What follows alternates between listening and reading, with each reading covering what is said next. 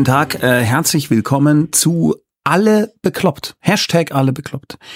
In dieser Sendung beantworten zwei Diplompsychologen Fragen aus dem Chat. Diese Sendung ist natürlich keine Online-Beratung und kann auch keinen Therapeuten übersetzen, ersetzen, besetzen, setzen.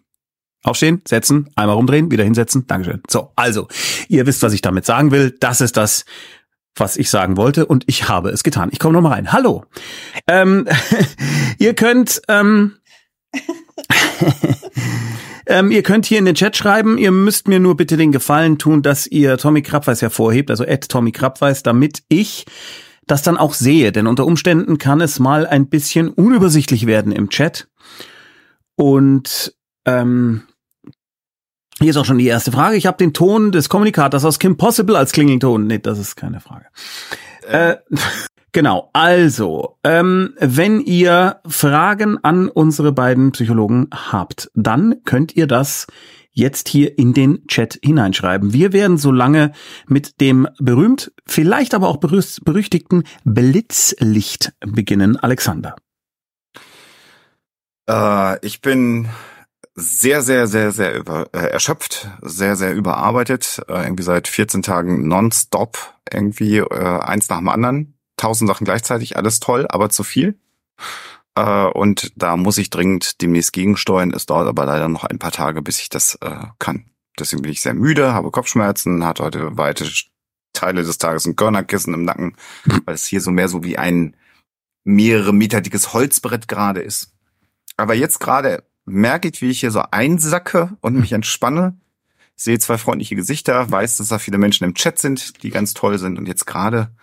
Oh, das klingt gut. Innerlich ruhiger bei mir. Sehr gut. Sophia, die du meine Gattin bist. Ich, äh, ich glaube, ich, ich könnte einfach genau das äh, wiederholen, was Alexander gesagt hat. Das ist wirklich krass, ja. Ich bin, äh, also ich bin auch müde und kaputt und äh, überarbeitet und weiß, also weiß, ich kann das jetzt auch gerade nicht ändern. Ähm, versuche mich darüber nicht zu beschweren, sondern mich zu freuen, dass ich so viel tolle Arbeit habe. Mhm. Gebe aber zu, dass mir das manchmal nicht gelingt. Also gestern war so ein ganz schlimmer Tag, da ist es mir gar nicht gelungen. Heute ist es schon besser und ähm, ja, ich merke auch, mir, mir tut es einfach gut, dann jetzt ist alle bekloppt und ähm, ich kann was äh, mit euch beiden machen und äh, habe tolle Leute im Chat und das ist schön und da freue ich mich jetzt drauf. Und das ist auch äh, tatsächlich nichts, also was mich stresst, sondern das ist was, was ich einfach schön finde und was mich auch ein bisschen entspannt. Hier schreibt Nurak, ich möchte mir hey, du musst auch noch gleich, ich möchte Danke sagen an Sophia, dank ihrem neuen Format also äh, totgequatscht beschäftige ich mich jetzt endlich mal mit meinen aufgestauten Gefühlen, unter anderem Trauer. Ui, das sehr, sehr toll. gut. So, solange Alleine Sophia, dafür hat sich das schon gelohnt. Solange Sophia nicht das gleiche Kissen im Nacken hat wie Alexander. Ich Nein. sitze drauf, glaube ich. Ja, ich sitze nämlich auf so einem Körnerkissen. mein Blitzlicht ist identisch zu deinem. Insofern äh, lässt sich das, also es ist genau das Gleiche. Äh, wahnsinnig viel zu tun kann man aber nicht ändern und es ist gut, dass wir was zu tun haben. Aber anstrengend ist es halt trotzdem. Also, und das heißt, das kann ich mir manchmal vergegenwärtigen, aber im Auge des Sturms ist es halt manchmal schwer. Aber es geht. Also wenn man so mittelfristig guckt, da sind wir, glaube ich, jetzt alle in derselben Situation. Wenn du so mittelfristig guckst, sagst du, das ist ja eigentlich ganz cool und es wird auch wieder besser. Aber jetzt gerade, äh, meine Fresse. Aber das Interessante ist, dass eben diese Formate, die wir hier machen, sind für uns alle, denke ich, dann doch letztlich entspannend, weil wir dann was anderes machen einfach. Äh, äh, und man kann sich, also ich zumindest kann mich jetzt nicht mit irgendetwas anderem beschäftigen, sondern ich muss jetzt nur das machen. Und das ist wirklich sehr angenehm. Das ist quasi deine Achtsamkeitsübung. So, erste Frage. Peach Queen. Peach Queen? Eine Frage. Sehr gut. Wie geht man mit Personen um, deren einzige Motivation es ist, Menschen in Gesprächen zu provozieren, beziehungsweise immer und überall zu versuchen, Macht zu beweisen oder sich zurücklehnen, lachen zurücklehnen wollen, weil sie wissen, dass ihre Dominanz in jeder Angelegenheit um jeden Preis bewiesen haben und denen es egal ist, was ihr Umfeld denkt, beziehungsweise was das mit ihrem Umfeld macht. Also, du kennst also einen Arsch. Hm, was macht man da? Ich lese nochmal vor, weil da waren so viele Sachen drin. Mhm. Wie geht man mit Personen um, deren einzige Motivation ist es, Menschen in Gesprächen zu provozieren, beziehungsweise immer und überall zu versuchen, Macht zu beweisen oder sich einfach lachend zurücklehnen wollen, weil sie wissen, dass sie ihre Dominanz in jeder Angelegenheit um jeden Preis bewiesen haben und denen es egal ist, was ihr Umfeld denkt oder was das mit ihrem Umfeld macht. Magst du, Alexander? Also meine spontane Antwort aus dem Bauch heraus ist, möglichst wenig Zeit mit diesen Menschen verbringen. Und Das ist gute Musik irgendein. Paketbote, der jetzt hier gerade geklingelt hat. Ähm, also Pizza von Alexa. möglicherweise. Das wäre so mein erster Impuls. Also wenn es möglich ist, äh, möglichst wenig äh, mit diesem Menschen Zeit verbringen und dem aus dem Weg gehen und zusehen, dass der einem möglichst wenig Gelegenheit äh, gibt, genau dies Verhalten Also zeigen. gar nicht umgehen eigentlich, sondern einfach sagen, meiden. Raus aus meinem Leben. Das Ab ist- vom Hof. Das ist meine, also ich mache das ja auch so, äh, deswegen habe ich sehr, sehr wenige echte Freunde, weil meine Latte so hoch ist.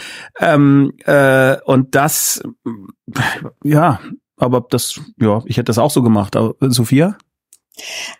Also mein erster Gedanke war, das klingt, das, was du beschrieben hast, klingt sehr extrem.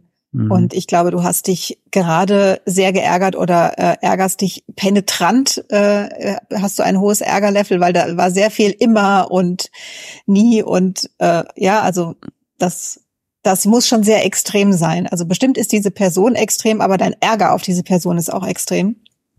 Und ähm, insofern habe ich so ein bisschen die Befürchtung, dass das vielleicht jemand ist, der, den du, dem du nicht einfach so aus dem Weg gehen kannst, denn sonst hättest du das vermutlich schon getan. Ähm, aber da ist tatsächlich, also das, das, was du beschreibst, klingt sehr danach, äh, dass es jetzt nicht wirklich hilft, das Gespräch zu suchen, wie man das jetzt normalerweise vielleicht machen Mhm. würde. Also ähm, das ist aber jetzt der Kürze der Frage geschuldet. Normalerweise würde ich sagen, schau mal, ob du mit jemandem reden kannst oder was weiß ich was oder guck mal, was dahinter steckt. Vielleicht ist der ganz unglücklich oder oder oder.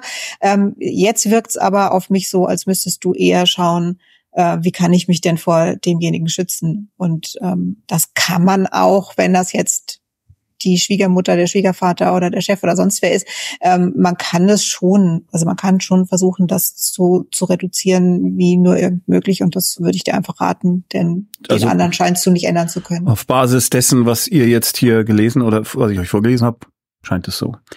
Ja. Äh, schauen wir mal, ob da vielleicht noch was kommt. Ich würde so lange mal weitermachen. Jette habe Ah, ich habe noch ein, noch ein, äh, noch ein Bild zu diesen, also weil es ja oft so ist, wenn jemand so verbal so, so ekelhaft ist, ähm, dass man so selber das Gefühl hat, man kann nicht so richtig was machen, weil dann sagt der andere, ja, das habe ich aber nicht so gemeint oder redet sich irgendwie raus oder sagt, du bist empfindlich oder Mhm. irgendwie sowas. Und ähm, ich finde, das Bild ist nicht von mir, ich weiß nicht, ich habe es irgendwo mal gelesen. Ähm, man kann demjenigen oder auch sich selbst sagen, also wenn jetzt diese Person zu mir käme ins Wohnzimmer und würde ihren Müll von zu Hause mitbringen und den einfach so in meinem Wohnzimmer verteilen, dann würde ich wahrscheinlich schon irgendwie was sagen oder sagen, sag mal, spinnst du und so geht's nicht. Und ich finde, das ist ein gutes Bild, um diese Ungeheuerlichkeit sich klar zu machen.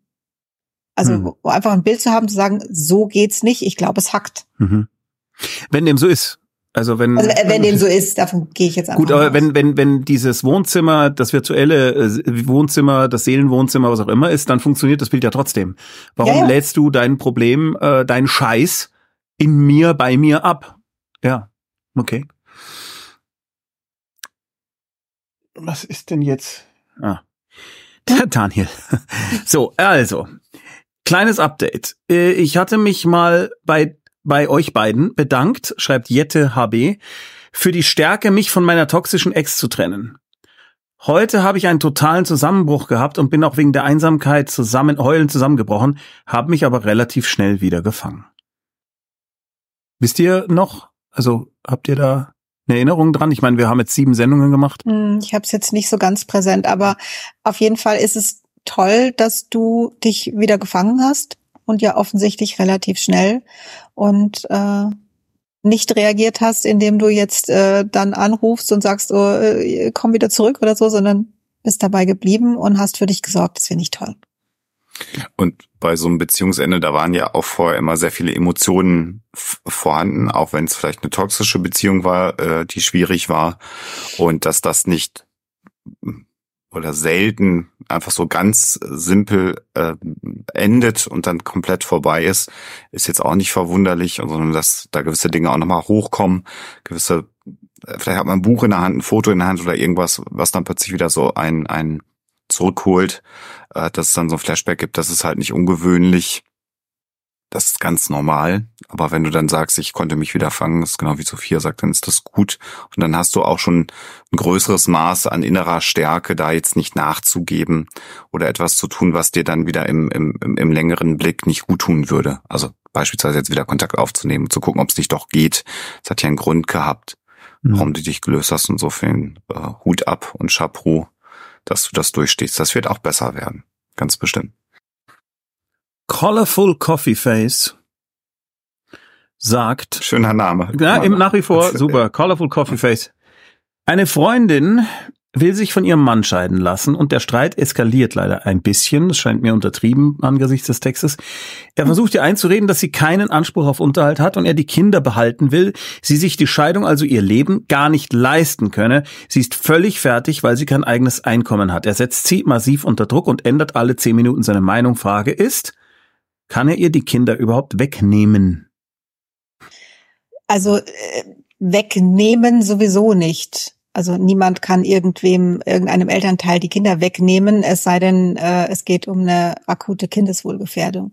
Ähm, was aber wahrscheinlich gemeint ist, ist, wenn die beiden sich scheiden lassen, dann ist die Frage, wo wohnen die Kinder? Und er meint damit wahrscheinlich, die Kinder werden dann aber bei mir wohnen und du hast dann Umgangskontakt mit dem Kind und äh, das möchte deine Freundin vermutlich nicht.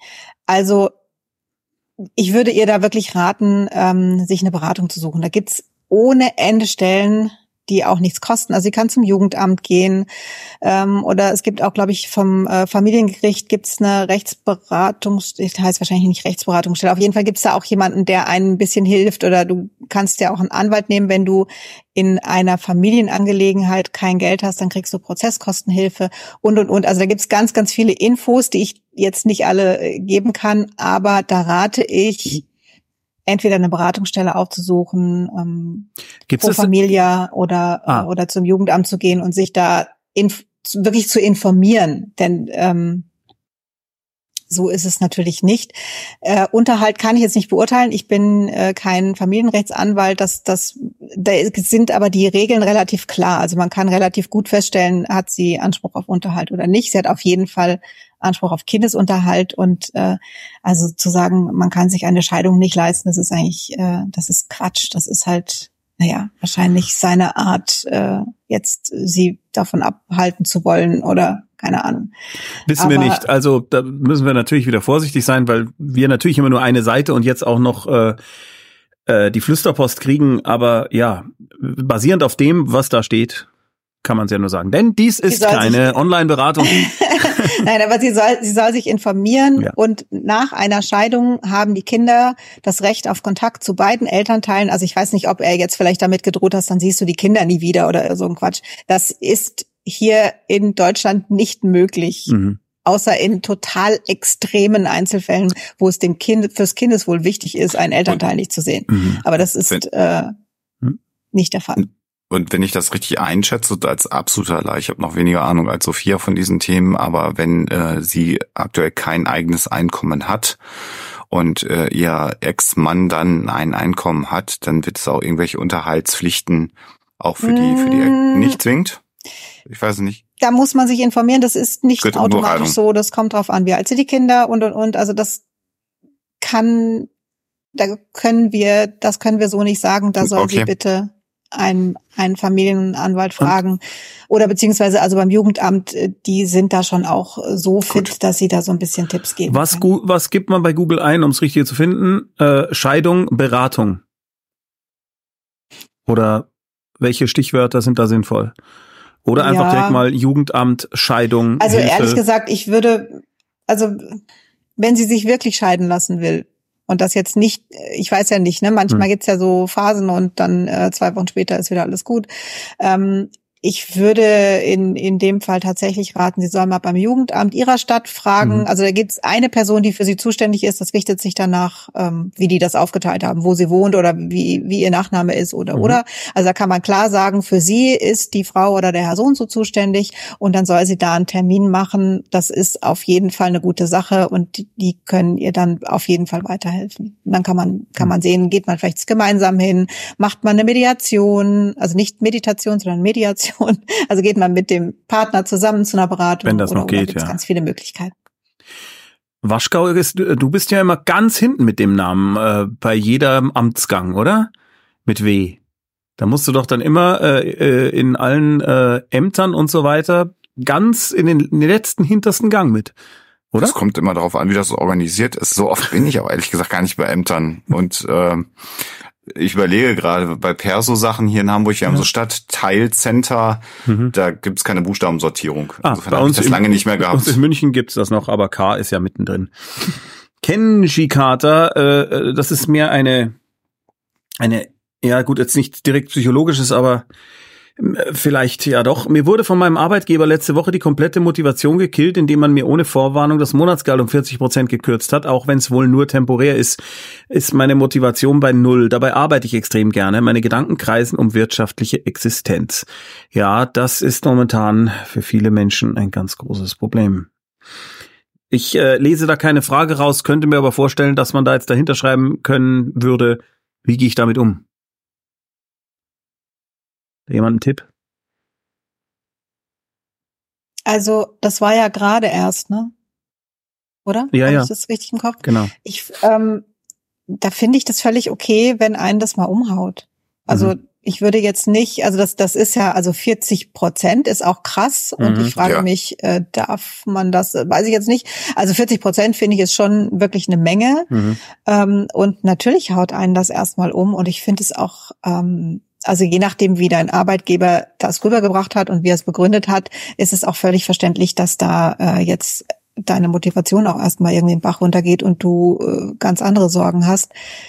Das finde ich eine ganz normale Reaktion und ähm, das wird nicht so bleiben. Also das gehe davon aus, das wird sich, wird sich irgendwie wieder einpendeln und du wirst, wenn du die Arbeit gerne machst, wirst du da auch wieder zurückfinden, bin ich mir sicher. Die Frage ist aber auch, äh, wurden die 40 Prozent runtergesetzt bei gleichem Arbeitslevel oder ist es so, dass man jetzt auch weniger arbeitet und theoretisch was anderes mit der Zeit machen könnte, um das auszugleichen? Das weiß ich jetzt nicht. Also ich kann mir jetzt eigentlich nicht vorstellen. Also gut, ich kenne mich da zu wenig ja. aus, aber. Ah, das ist auch jetzt. Äh, weißt du da was, Alexander? Fachfremd. Das kommt sehr, sehr auf die Art des mhm. Unternehmens an, was, was mhm. voransteht. Ich kann nur unterstreichen, dass ich auch in meinem Leben die ein oder andere Nacht aus finanzieller Sorge schon nicht geschlafen habe. Äh, ja. Das ja. insofern, das ist ja. etwas sehr, sehr bedrohliches, mhm. wenn man sich da anfängt, Gedanken drüber zu machen. Das ist sehr gut nachzuvollziehen.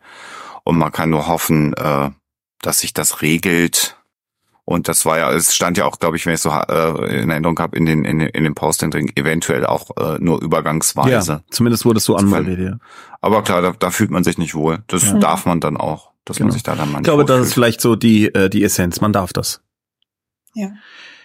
The Great Pumpkin 70 Erstmal schönen Gruß an die anderen 69 großen Kürbisse.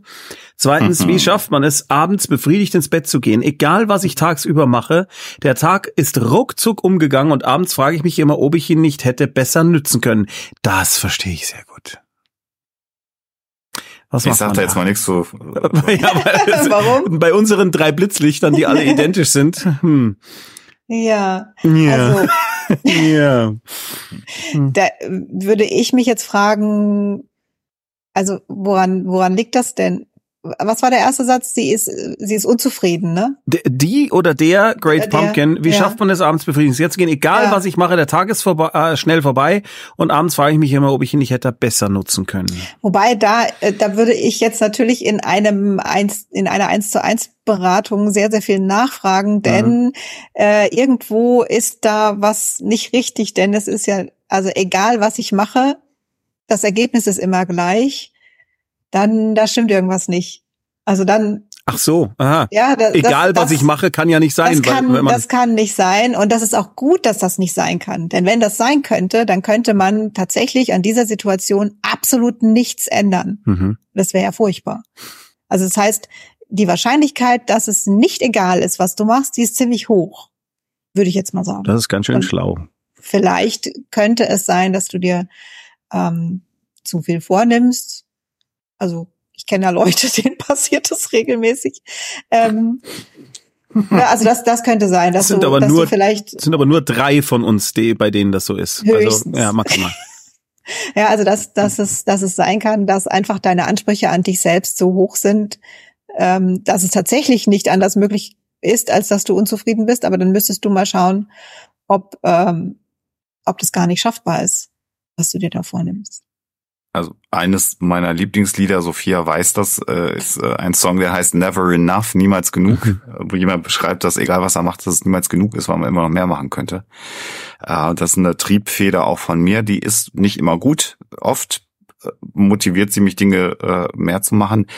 Trotz allem, auch bei diesen Gedankengängen, die ich da habe und bei dieser Art, mich selber zu motivieren, finde ich es ganz, ganz wichtig, dass du dir, wenn du so einen Tag rum hast, über den Tag. Also irgendwas wirst du ja gemacht haben und auch vielleicht mal beendet haben. Egal was es ist, irgendwas, wo man sagt, das habe ich heute erledigt. Mhm.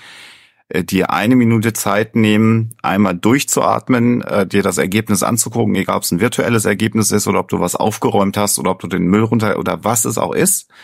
Einmal durchatmen und sagen, das habe ich fertig gemacht und oder das habe ich erledigt oder diesen Zwischenschritt, diesen wichtigen Zwischenschritt habe ich erledigt ähm, damit man auch wertschätzt, äh, womit der Tag herumgegangen ist. Also das mhm. ist so eins, was ich auf jeden Fall äh, empfehlen würde zu machen.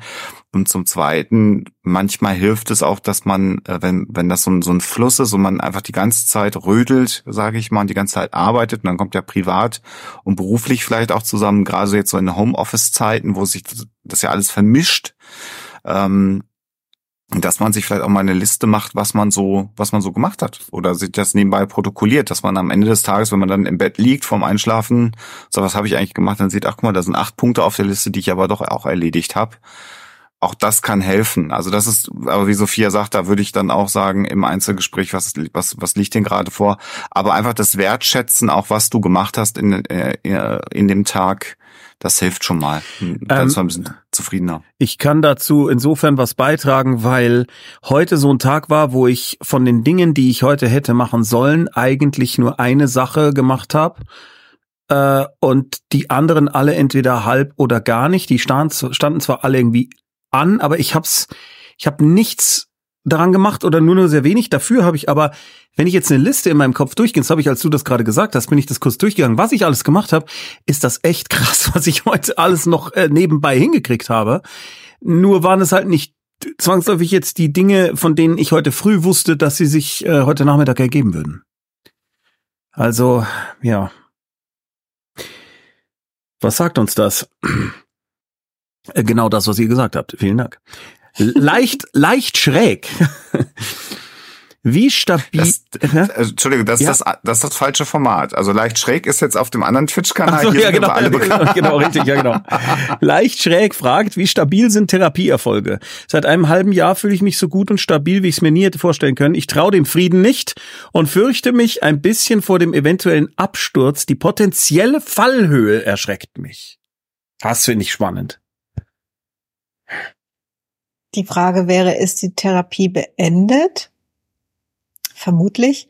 Also wenn die Therapie nicht beendet ist, dann besprich das auf jeden Fall äh, mit deinem Therapeuten. Das äh, ist ein gutes Thema. Ähm, und ansonsten, ja, auch das äh, kenne ich so, dass man denkt, oh Gott, ja, aber wenn jetzt und so, ähm, da würde ich dir wirklich raten, sei doch stolz darauf, was du geschafft hast und freu dich mhm. darüber, was du geschafft hast. Und wie toll ist denn das? Also, dass mhm. es dir so gut geht und dass du all das äh, hingekriegt hast. Vor allem, wenn man bedenkt, offensichtlich ging es dir ja gar nicht, gar nicht gut, denn sonst hättest du keine Therapie angefangen. Das heißt, du hast es geschafft, dass es dir so gut geht jetzt und das finde ich gehört gefeiert und da gehört sich drüber gefreut. Ja, gefälligst. Ähm, gefälligst. Und äh, ich verstehe natürlich die die die Sorge, ne, dass äh, dass das wieder losgehen könnte oder so. Aber ich finde, da hilft. Also ich ich kenne das, ähm, wenn man wenn man so durch was durchgegangen ist und das ist vorbei, dann finde ich manchmal die Vorstellung, dass das jetzt nochmal passieren könnte, die ist dann irgendwie viel furchtbarer, als es war, da durchzugehen. Also das kann es gar nicht erklären, aber ich kann das nachvollziehen, dass es, äh, dass man, wenn, wenn das dann rum ist, einfach denkt, das darf, das darf nie mhm. wieder so sein. Ähm, das kenne ich auch. Das ist, finde ich, auch ein ganz, ganz normaler, ganz normaler Gedanke, aber vielleicht könnte dir helfen, also zum einen, ne, freudig und Therapieerfolge, die platzen nicht plötzlich wie eine Seifenblase und sind weg. Das wird nicht passieren. Und selbst wenn das nochmal wiederkommt, hast du es schon mal geschafft, da durchzugehen mhm. und hast es schon mal geschafft, wieder da rauszukommen. Das heißt, du kannst es und du wirst es wieder schaffen, wenn das nochmal passiert. Vielleicht könnte dir das helfen, einfach um, wenn diese Gedanken kommen, zu sagen, ja, aber selbst wenn, dann schaffe ich es eben nochmal gerade jetzt sich stabil zu fühlen in einer sehr, sehr, sehr belastenden und abgefahrenen Phase, das ist schon mal sehr, sehr gut. Und das, auch das kann man sagen, denn wir alle äh, fühlen ja auch die Belastung durch die Pandemie. Also auch die, die in Anführungsstrichen keine psychischen Probleme haben, äh, ne, dieses typische auf, auf, auf dem Zahnfleisch gehen, wütend sein, alles das, was wir jetzt so bekommen. Wenn du sagst, jetzt gerade geht's mir gut und mir ging's vorher deutlich schlechter, das ist auch ein Grund zu sagen, äh, erstaunlich, dass ich das geschafft habe. Also auch da nochmal selber auf die, auf die Schulter auch klopfen. Und äh, es gibt, glaube ich, wenn mir jemand erzählen würde, es würde ihnen immer 365 Tage im Jahr zu jedem Zeitpunkt gut gehen, das würde mich eher nachdenklich stimmen. Es gibt immer mal Phasen oder auch Tage, an denen es einem nicht so gut geht, aber das muss nicht heißen, auch wenn so ein Tag mal jetzt dann irgendwann bei dir kommt, dass alles sofort wieder umgeworfen ist und vorbei ist, sondern auch das gehört zum Leben dazu. Und insofern das finde ich, ja, ich einen super wichtigen Hinweis. Äh, ja. Danke, dass du das nochmal sagst, Alexander. Eben zu, es wird nochmal Tage geben, die nicht so toll sind. Das heißt aber nicht, dass du bei diesen Tagen denken musst, oh Gott, jetzt rutsche ich komplett ab. Mhm. Danke, genau. Alexander. Ja, und, und je nach, je nach Vorbelastung sind das, kann natürlich können solche Gedanken dann auch wieder Teil äh, der Erkrankung sein. Und dann muss man auch da mit den Methoden, die man in der Therapie gelernt hat, mit sich selber gut umzugehen, die da auch wieder drauf anwenden und sagen, euch lasse ich jetzt aber mal gerade nicht zu, ihr negativen Gedanken. Kusch, kusch. Ihr Blöden. So. Ab vom Hof, habe ich heute schon mal gesagt. Passt da auch wieder. Ab vom Hof. Der Kenshi-Karte präzisiert, äh, das war der, der gefragt hat, oder die, wegen der des Jobs. Meine Frage ja. ist, wie kann ich mich wieder motivieren? Das ist sehr, sehr, sehr individuell. Ich, ehrlich gesagt glaube ich, also das ist tatsächlich schwierig, äh, dir, weil ich jetzt, ich kenne dich nicht, kenne deinen Job nicht, das hm. finde ich jetzt sehr schwierig, da zu sagen. Aber ich glaube tatsächlich, also äh, wenn du diesen Job gerne gemacht hast, das wird wieder kommen. Also mhm. ich würde spontan sagen, ähm, lass das Gefühl zu, dass sich das jetzt gerade total frustriert und dass das blöd ist. Und ähm, also gerade so finanzielle Sorgen finde finde ich auch tatsächlich schwierig und mhm. ähm, die, die sind auch nicht so leicht wegzuschieben. Ähm, hab ein bisschen Geduld mit dir und ähm, ich bin mir ganz sicher, dass das kommt dann wieder. Weil ich glaube nicht, dass du den Job jetzt nur des Geldes wegen gut fandest. Kann ich mir jetzt nicht vorstellen. Es klang zumindest nicht so. Ich würde gerne noch ein verspätetes Blitzlicht nachschieben, weil ich das bemerkenswert finde von der Situation von TK Scharf. Hallo. Hallo. Ich stecke in den Freuden des Outsourcing. Wir lernen gerade die Leute an, die unsere Jobs übernehmen sollen. Es fällt mir so unheimlich schwer, meinen Frust nicht an den Mitarbeitern der anderen Firma auszulassen. Die sind sehr nett, aber äh, super nett, aber sie nehmen mir in Anführungsstrichen meinen Job weg, den ich seit 16 Jahren mit Freude mache. Ich kämpfe mit meiner inneren Fairness. Noch gewinne ich. Nach jedem Frusttag lasse ich eine interne Bewerbung los. Anmerkung, Motivationsschreiben ist ein blödes Wort. Das ist eine Scheißsituation. Mhm. Oh, oh, ist das furchtbar. Das tut mir so leid. Ja. Oh Gott. Ich bin auch gerade äh, eher randvoll mit Mitgefühl Mitleid. und ähm, finde es super, dass du es bisher geschafft hast, dass du das nicht an den anderen auslässt. Ja, dass du das, da drauf schaust von außen, ja. das ist der Hammer. Erstaunlich. Ja, das, das sagt toll. sehr, sehr viel über dich aus. Ja. ja. Das könnten ganz viele nicht. Und äh, alleine das ist wirklich, wirklich toll. Ähm, ich weiß nicht, wie lange du das jetzt noch machen musst. Ich würde sagen, halte durch.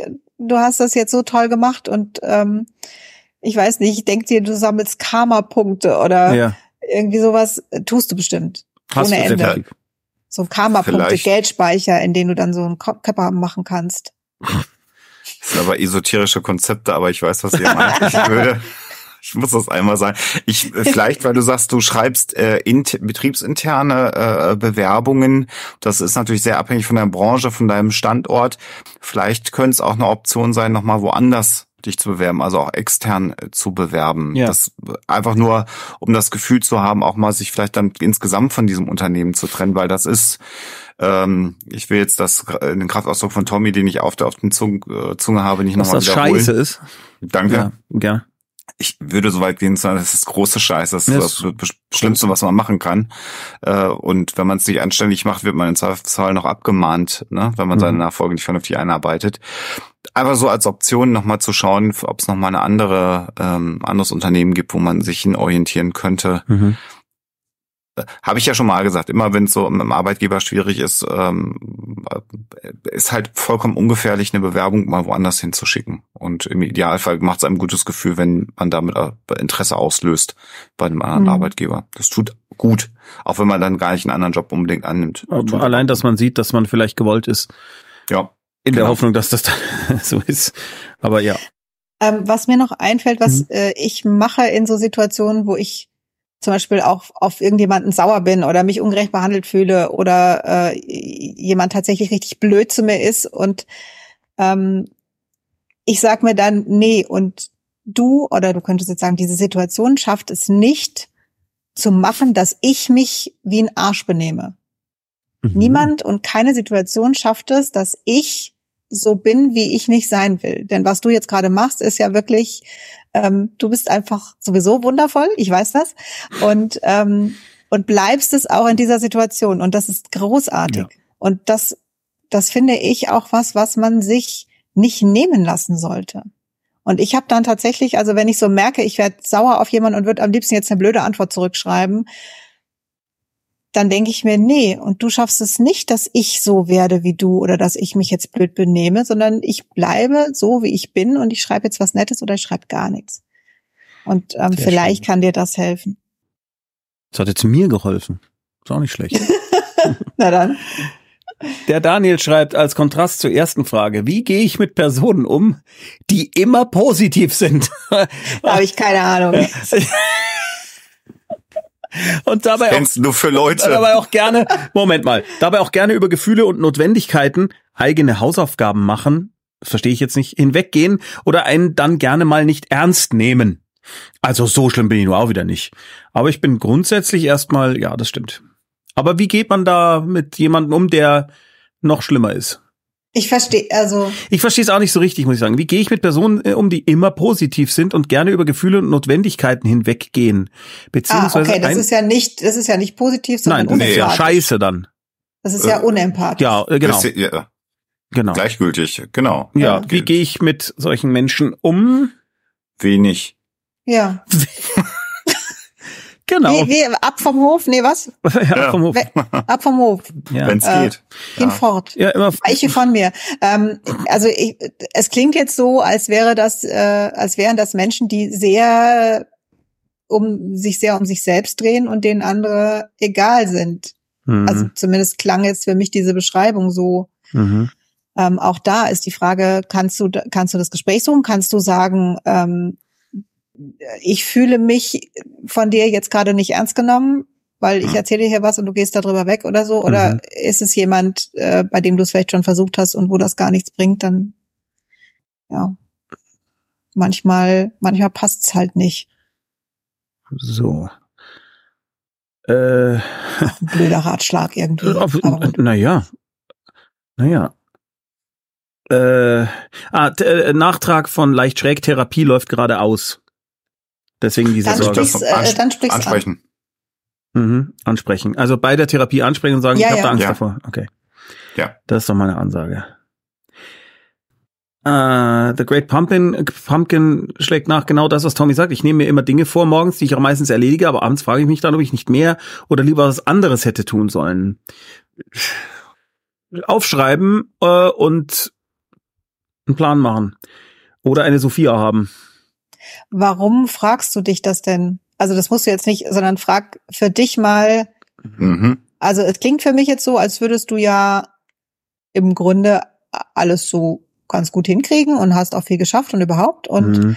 ähm, warum, warum fragst du dich denn dann noch, ob du das nicht anders oder sonst wie hättest machen können? Einfach überleg mal für dich und dann kann es Mhm. gut sein, dass du dahinter kommst, wo du vielleicht einen Schalter ein bisschen umlegen könntest.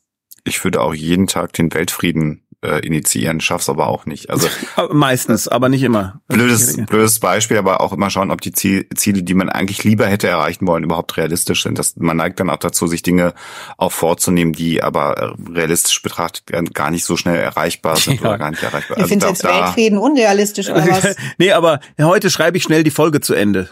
Du kennst es von mir. Ich schreibe die heute fertig. Komm, ich schreibe die heute fertig.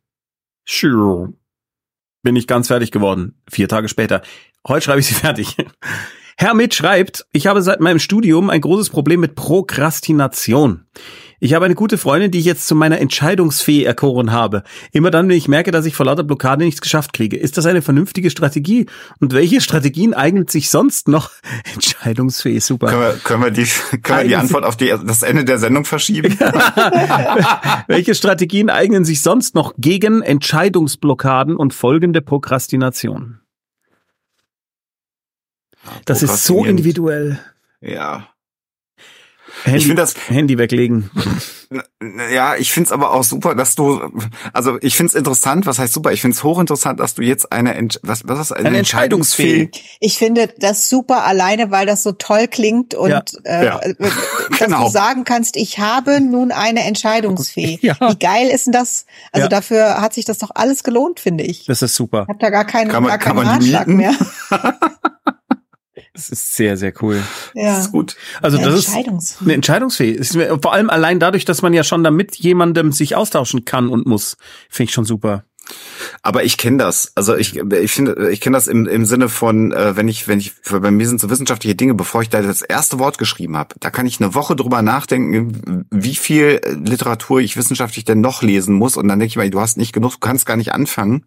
Und dann prokrastiniere ich da auch wie bescheuert. Und dann muss ich mich äh, tatsächlich äh, einmal in den Hintern treten und sagen, schreib diesen verdammten ersten Satz und fang mal an und dann geht's auch los. Also ich kenne das auch dass man äh, sich mitunter bei bestimmten Aufgaben, bei mir ist es dann dieses, dieses Schreiben, unfassbar motivieren muss. Und zeitgleich, weißt du, das ist so, du sitzt dann da und sagst so, jetzt schreibe ich den ersten Satz. Und dann ist es noch nicht mal das Handy oder Social Media, sondern man sagt, hm, ich habe die, ich habe die alte Literatur noch gar nicht sortiert auf der Festplatte. Ah, warte mal, dann sortiere ich erstmal die Literatur durch. Ich Ja, kenn das alles. Nach welchen Stach und, zack ist der Arbeitstag rum, war unfassbar, äh, produktiv. Dann rufe Aber dann ich sind wir an, wieder beim Thema davor, dann rufst ruf du ich an. an, ruft der Daniel Gera an, dann äh, ja, dann äh, äh, schaut man mal kurz in den Chat. Na, ist vorbei. Ja, und in Discord. Also insofern, wenn du dann eine Entscheidungsfähigkeit hast, die sagt, nein, du sortierst jetzt nicht die Literatur, sondern du schreibst jetzt die ersten drei Sätze, ist das super. Also Ja. das ist eine, Ja. eigentlich eine ideale Lösung. Ich denke auch, also probier das mal aus. Ich finde das äh, großartig. Berichte bitte. Du kannst im Discord dann Ja, in aller. Bekloppt mal reinschreiben, ob die Entscheidungsfee funktioniert hat. Hängt natürlich ein Stück weit auch von der äh, äh, von der äh, wie sagt man da der Eignung der Person, die du als Entscheidungsfee erkoren hast, ab, ob die die richtige ist oder ob die dann sagt, Ja, du, und von deren ich weiß jetzt nicht. Motivation Ja, genau. Ich habe heute ehrlich gesagt jetzt nicht so richtig Lust, dir zu sagen, was du machen sollst.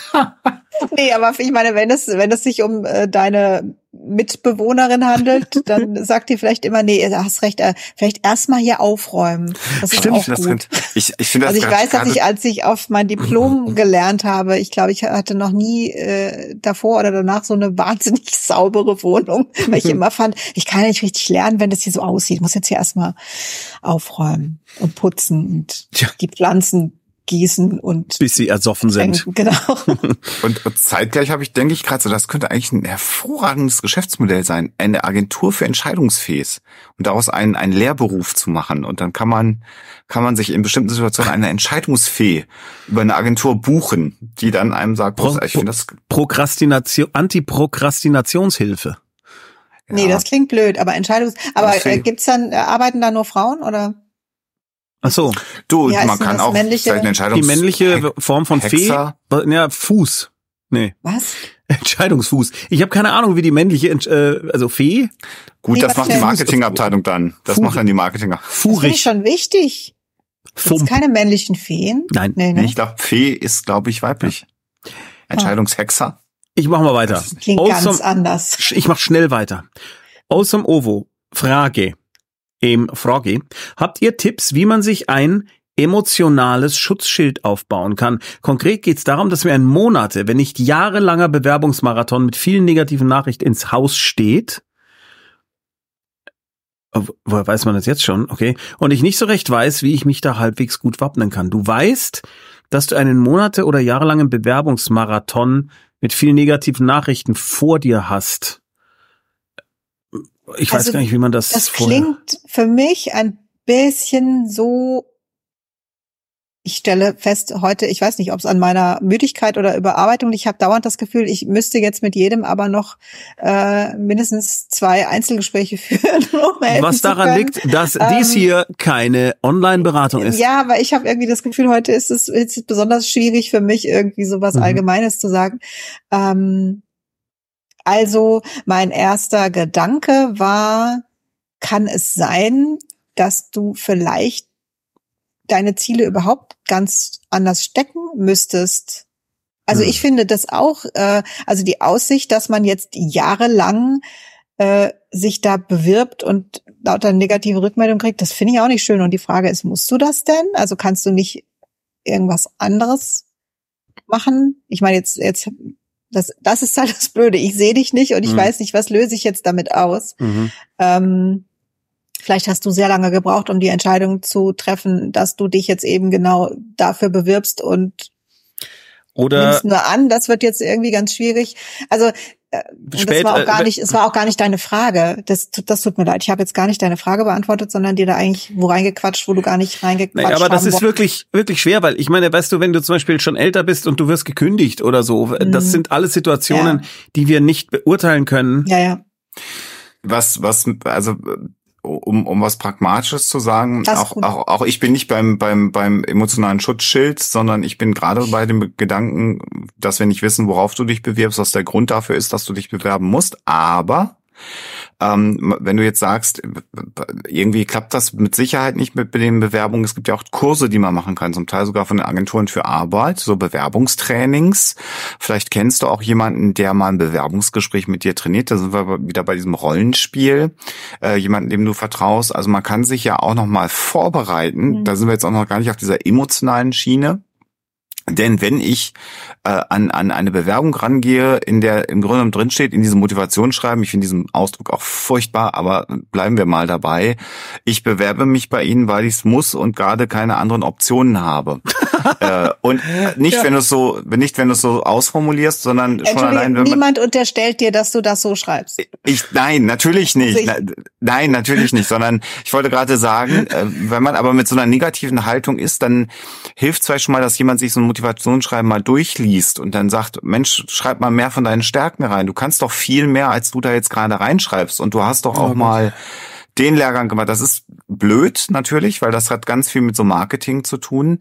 Aber das würde schon mal helfen, dich auch, auch äh, dir diese Angst oder dieses Unwohlsein zu nehmen, dass du dich ein Jahr lang bewerben musst. Das, also, dass du auch möglichst gut erstmal startest. Ähm, und ähm, Ich, äh, also Ja. Ab Ablehnung zu erfahren, ganz kurz noch Ablehnung zu erfahren, ist halt immer ganz, ganz schlimm. Also äh, nicht zu landen und ich kann das aus, aus, aus Erfahrung sagen, äh, Alexa, als wir nach Hamburg gezogen sind, hat weit über 50 Bewerbungen geschrieben und ist, glaube ich, zweimal zu einem Bewerbungsgespräch eingeladen worden und Krass. dann aber auch nicht eingestellt worden. Das macht keine äh, äh, gute Laune und dann muss man im Freundeskreis, äh, hier war es jetzt im, im, als Ehepartner natürlich stützend dabei sein, weil sie ja jetzt weder unqualifiziert noch, noch, noch nicht fähig oder sonst irgendwas ist. Äh, aber da war es halt auch so, dass der richtige Job da nicht offensichtlich Mhm. gefunden worden ist. Dann sind wir wieder bei dem, was Sophia gesagt hat. Also das ist so, Ich finde, das ist aber ein guter, also das ist ein schönes Beispiel, dass du das von Alexa erzählst, weil ich gehe jetzt einfach mal davon aus, dass die oder derjenige, der diese Frage gestellt hat, weiß, wer Alexa ist und sie kennt. ich. Und ich könnte mir vorstellen, dass es hilft, sich zu sagen, die, der ist das auch passiert. Also oh ja. Wer würde weil, Alexa nicht einstellen? Ich würde die für alles weil, einstellen. Ja, weil wichtig ist, ähm, das weiß ich jetzt, dass nicht das nicht Mann. persönlich zu nehmen. Ja. Also wenn ja. du jetzt sagst emotionales Schutzschild, mhm. also das wäre das, was ich dir raten würde, wenn du bei einer Bewerbung nicht genommen wirst, dass du wirklich klar hast, also nicht dir sagst, na ja, äh, das muss ich jetzt nicht persönlich, sondern klar hast, dass das nichts Persönliches ist. Wie auch? Weil ich finde, ich ja dass eine, dass eine Ablehnung, wie auch immer, wir, ähm, wir erfahren Ablehnung und es fühlt sich scheiße an und dann wird das so vermischt mit mir persönlich und was weiß ich was. Und ich finde es ganz wichtig, gerade bei Ablehnung, dass man guckt, was wurde denn gerade abgelehnt? Mhm. Und es bist in der Regel nicht du als Person, sondern irgendwas anderes und manchmal kannst du auch gar nichts dafür. Und bei einem, also das könnte zum Beispiel eine mhm. Form von emotionalem Schutzschild sein. Also so ein Schutzschild finde ich, das ist was sehr Individuelles und da, mhm. also wenn du meinst, du brauchst das jetzt wirklich, dann würde ich dir raten, guck mal ähm, nach einem wirklich guten Coach oder oder jemanden, der dir da ein bisschen helfen kann. Aber ein emotionales Schutzschild ist immer was für bestimmte Momente und nicht was, was du über Jahre hochfahren solltest. Mhm. Also das finde ich ganz wichtig, dass, mhm. also wenn es was ist, was du, keine Ahnung, ja, du hast einen blöden Chef und der bittet dich zum Gespräch und du hast eine Technik zu sagen, wo ich fahre dieses Schutzschild hoch. Das ist gut. Oder ich mache diesen Brief mit äh, äh, mit der Ablehnung auf oder so. Aber wenn du das Gefühl hast, du brauchst für die ganze Zeit dieses Schutzschild, das ist nicht gut. Mhm. Und das solltest du nicht machen. Und dann stimmt irgendwas ganz und gar nicht. Dann hol dir bitte irgendjemand, der dich da unterstützen kann oder mit dir gucken kann, wo hakt's denn und wo kannst du vielleicht doch einen anderen Weg gehen. Ich hätte jetzt Lust, ein Buch zu schreiben darüber, dass ich einfach an wildfremde Firmen lauter Bewerbungen schicke, die garantiert abgelehnt werden. Hallo ja. Schraubenwirt, ich hasse Schrauben. ich habe ihre Firma von außen gesehen. Gott sieht die Scheiße aus. Und, ich bin mir nicht und, sicher, ob dieses Buch erfolgreich wird, aber schreib's ruhig. Und, wenn du mit den Folgen fertig bist. Ja. Und, und vielleicht noch ein Aspekt, äh, der vielleicht auch ganz wichtig ist, so aus meiner Berufserfahrung, je nach Branche. Und ich habe so verschiedene Sachen in meinem Leben gemacht. Manchmal gibt's auch Ausschreibungen, auf die man sich bewirbt, auf die niemand eine Chance hat, die Stelle zu bekommen, weil man eine Ausschreibung machen muss ah. als Einrichtung, egal wie es so ist. Aber da steht halt fest, äh, wer die Stelle bekommen wird. Und ah. da kann man jetzt, jetzt natürlich lange über Antidiskriminierungsgesetz und all diese Dinge unterhalten. Ähm, aber manchmal ist man gezwungen, hm. was ja vielleicht auch für diejenige Person, die die Stelle bekommt, gut ist aber eine öffentliche Ausschreibung zu machen, auf die man sich dann bewerben kann. Und auch das ist manchmal unglaublich frustrierend, dass sich Menschen auf eine Stelle bewerben, wo Insider wissen, die ist doch schon seit einem Jahr vergeben, die Stelle. Da gibt's gar keine echte Chance. Ähm, also einfach, das sind so diese Aspekte, wie manchmal auch, wie, wie unschön in bestimmten Branchen einfach gearbeitet wird. Das ist halt auch nicht nett und das ist total doof. Und das frustriert natürlich die Menschen, die dann äh, ernsthaft sich anstrengen mhm. und eine Bewerbung dahin schicken und äh, quasi schon beim Aufkleben der Briefmarke, ohne dass sich das einer in dem Unternehmen angeschaut haben, gar keine Chance gehabt haben. Das ist leider so eine sehr, sehr unschöne, unschönes Zeichen unserer Zeit. Ich würde mal den, das Thema verlassen wollen mit Gerne. What the Fuchs. Also wie der Fuchs. Ich beginne jetzt das ist interessant. Ich beginne mit 30 Jahren Ausbildung. Mein Kind ist sechs Jahre alt, wird eingeschult. Ich habe endlich nach langer Suche seit einem Jahr eine Wohnung. Ich habe eine glückliche Beziehung über drei Jahre. Es ist alles gut. Aber jede Kleinigkeit bringt mich aus der Fassung, aus der Fassung. Ich schlafe irre schlecht. Ich habe wieder irrationale Ängste, die mich teilweise über Stunden lähmen. Symptome meiner Essstörung kommen zurück und ich fühle mich instabil. Müsste es nicht das Gegenteil sein? Ja, das denken wir uns dann immer. Manchmal ist das ja so, dass es äh, äh, ent entweder gar nicht mit Dingen zu tun hat, die äh, im Außen sind, sondern nur im Innen. Ich denke auch, also ich, ich weiß, ich sag das gebetsmühlenhaft, aber lass dich vom Arzt durchchecken. Sowas kann auch immer was Körperliches sein. Ja, Schilddrüse nicht in Ordnung oder oder oder. Bitte lass dich von einem Arzt durchchecken, vor allem wenn du so selbst das Gefühl hast, das ist jetzt nicht situationsangemessen, das passt irgendwie auch gar nicht zu dem, wie ich mich fühle. Also da bitte lass, lass es äh, einen Arzt mal angucken. Ähm, und das andere kann natürlich sein, also ich, vielleicht ist jetzt eben alles gut und äh, du kannst dich entspannen und dann kam halt was hoch, was du die ganze Zeit weggedrückt hast. Also es, ich habe es äh, sehr oft geschafft, äh, im Urlaub krank zu werden. Also das ist so ein typisches Beispiel, das ist jetzt auch was Körperliches, aber ich könnte mir denken, wenn es nichts Körperliches ist, kann schon sein, dass du einfach sehr, sehr viel weggedrückt hast und jetzt durch die Entspannung da irgendwas hochkommt. Aber das, was du beschreibst, ist was, wo ich sagen würde, bitte such dir, wenn der Arzt jetzt nicht sagt, das ist das und das und wir können das jetzt medikamentös behandeln und dann ist es weg, such dir einen, äh, eine Therapeutin oder einen mhm. Therapeuten. Und das ist, da muss man, das muss man immer wieder sagen, man muss sich nicht dafür schämen, dass man einen Therapeuten braucht Wirklich nicht. Nee. Wirklich, wirklich nicht. Ist total okay. Und ein Gedanken, den ich gerade noch hatte, so in der Beschreibung äh, dessen, was du vorgelesen hast, Tommy, ähm, es ist ja auch so, dass man vielleicht ein bisschen Angst hat, dass man jetzt was hat, was man verlieren kann. Also wenn man, also man hat ja auch immer Angst, wenn man sich so ein Nest gebaut hat, dass einem, dass einem das äh, verloren geht. Und das ist auch sehr nachvollziehbar. Also je nach Störung gibt's auch, also ich erlebe das bei vielen Menschen aus meinem Freundes- und Bekanntenkreis, die gerade so mit dem mit dem ängstlichen oder depressiven Erkrankungsfeld ähm, äh, entweder zu kämpfen haben oder erkrankt sind, dass da mitunter, gerade wenn alles gut ist, mal wieder so ein, so ein Dämpfer der Erkrankung kommt. Das ist Teil auch der Erkrankung oder kann Teil der Erkrankung auch sein. Und dann ist es auch nicht ungewöhnlich. Also nicht, dass ich jetzt bei dir was reindiagnostizieren möchte, auf gar keinen Fall. Das gibt dein, dein Text gar nicht her.